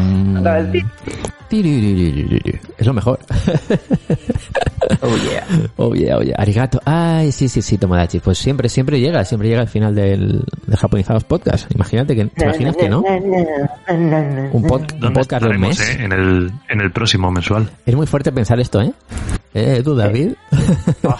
No, no somos conscientes aún. qué fuerte, qué fuerte. Vale, vale, pues oye, eh, va a estar guay porque los siguientes contenidos se avecinan muy chulos, muy interesantes. Tenemos una entrevista con Javier Corso el, el 5 de, de octubre. Ellos el 6 están en, en Tokio con la presentación. Y, y luego David, y luego puede ser que tú también esté por allí en Japón. Bueno, muy, muy guay. Eh, Marta, Marta, que ya está en Corea. Marta ahí en Seúl, en Corea, en Corea. Sí, sí, sí. Ay, Ya, ya estoy mirando también para hacer una escapadita, que a mí no me queda tan lejos. Qué guay. Qué guay, qué guay, qué guay. Y, y nada, pues oye, que, que muy guay, yo creo que está interesante. Eh, cualquier cosita que nos queráis comentar del podcast de hoy, pues ya sabéis dónde lo podéis hacer, en la cajita de los comentarios de de Evox. y que nos podéis encontrar, sobre todo en, además de Evox, Apple Podcast, Spotify, otras plataformas, en Twitter, arroba Duku Japonizados, en el grupo de Telegram que os invitamos siempre a, participar con nosotros, eh, directo a Japonizados, nos podéis ac- acceso en cualquiera de nuestras redes sociales o en directo a japón.com o habláis con David o con Edu y, y también también os pasan el enlace y, y listo. Y ya está, que ya está, que hemos llegado al final de este Japonizados podcast, que mm, Ya está. El segundo de la temporada, ya está. el segundo de la temporada, esto es así, y el siguiente contenido, si no me equivoco, es la entrevista, luego algún que otro micropodcast, viene Japonizados Viajeros muy fuerte, muy fuerte con el tema de, de Japón, haremos recomendaciones para visitar en, en, en Japón, que ya estará abierto cuando grabemos Japonizados Viajeros, la segunda parte, o sea que, que se vienen contenidos muy cuando- chulos. Y cuando nos demos cuenta, pasado Halloween y ya camino de Navidad. Sí, sí señor, sí señor, sí señor. Y, y de nada, pues eso, que atentos, que, que esto va muy rápido, que, que no paramos y, y que bueno, que lo vamos a pasar muy bien. No os olvidéis que si tenéis que eh, comprar alguna cosita, algún Japan Rail Pass, alguna cosita para, para vuestro viaje ya anima Claro. la cosa ya otra vez. a, a- a Japón, pues tenéis una web. Reservar, los- reservar los hoteles también, que eso ves, eso no lo sabía yo. Correcto. ¿Y dónde, dónde pueden hacer este tipo de compritas, David? en la tienda online de directoajapón.com. Y si además queréis eh, viajar a Japón sin mucho lío, queréis que os preparen un viaje, ¿no? Pues queréis ir en un pequeño grupo, pues tenéis la web de porjapón.com, nuestro patrocinador de esta quinta temporada, donde podéis hacer viajes con ellos para, pues yo creo que ya a partir de, no sé si de, de abril, eh, David, corrígeme, no sé. En, pri- en primavera ya hay gente apuntándose, ¿eh? o sea que Muy bien. el que se lo esté pensando, que no tarde mucho, que hay plazas limitadas. Perfecto, perfecto, perfecto. Eh, pues bueno, pues bastantes cositas, ¿no? Está muy bien. Bastante, bastante, bastante. Perfecto, perfecto. Pues nada, pues oye, nos escuchamos, esperamos que os haya gustado. Muchas gracias por haber llegado hasta aquí eh, y un placer a todos los que estáis aquí grabando en este domingo 2 de octubre este nuevo Japonizados Podcast. Un saludo, un abrazo, Marta, Bros, David, Edu, Reddick. Muchas gracias. Sois unos cracks. Gracias a ti, gracias a ti. Peace. Así que nada, que vaya bien. Gracias por escuchar. Un abrazo, chao, chao, que vaya bien. Chao.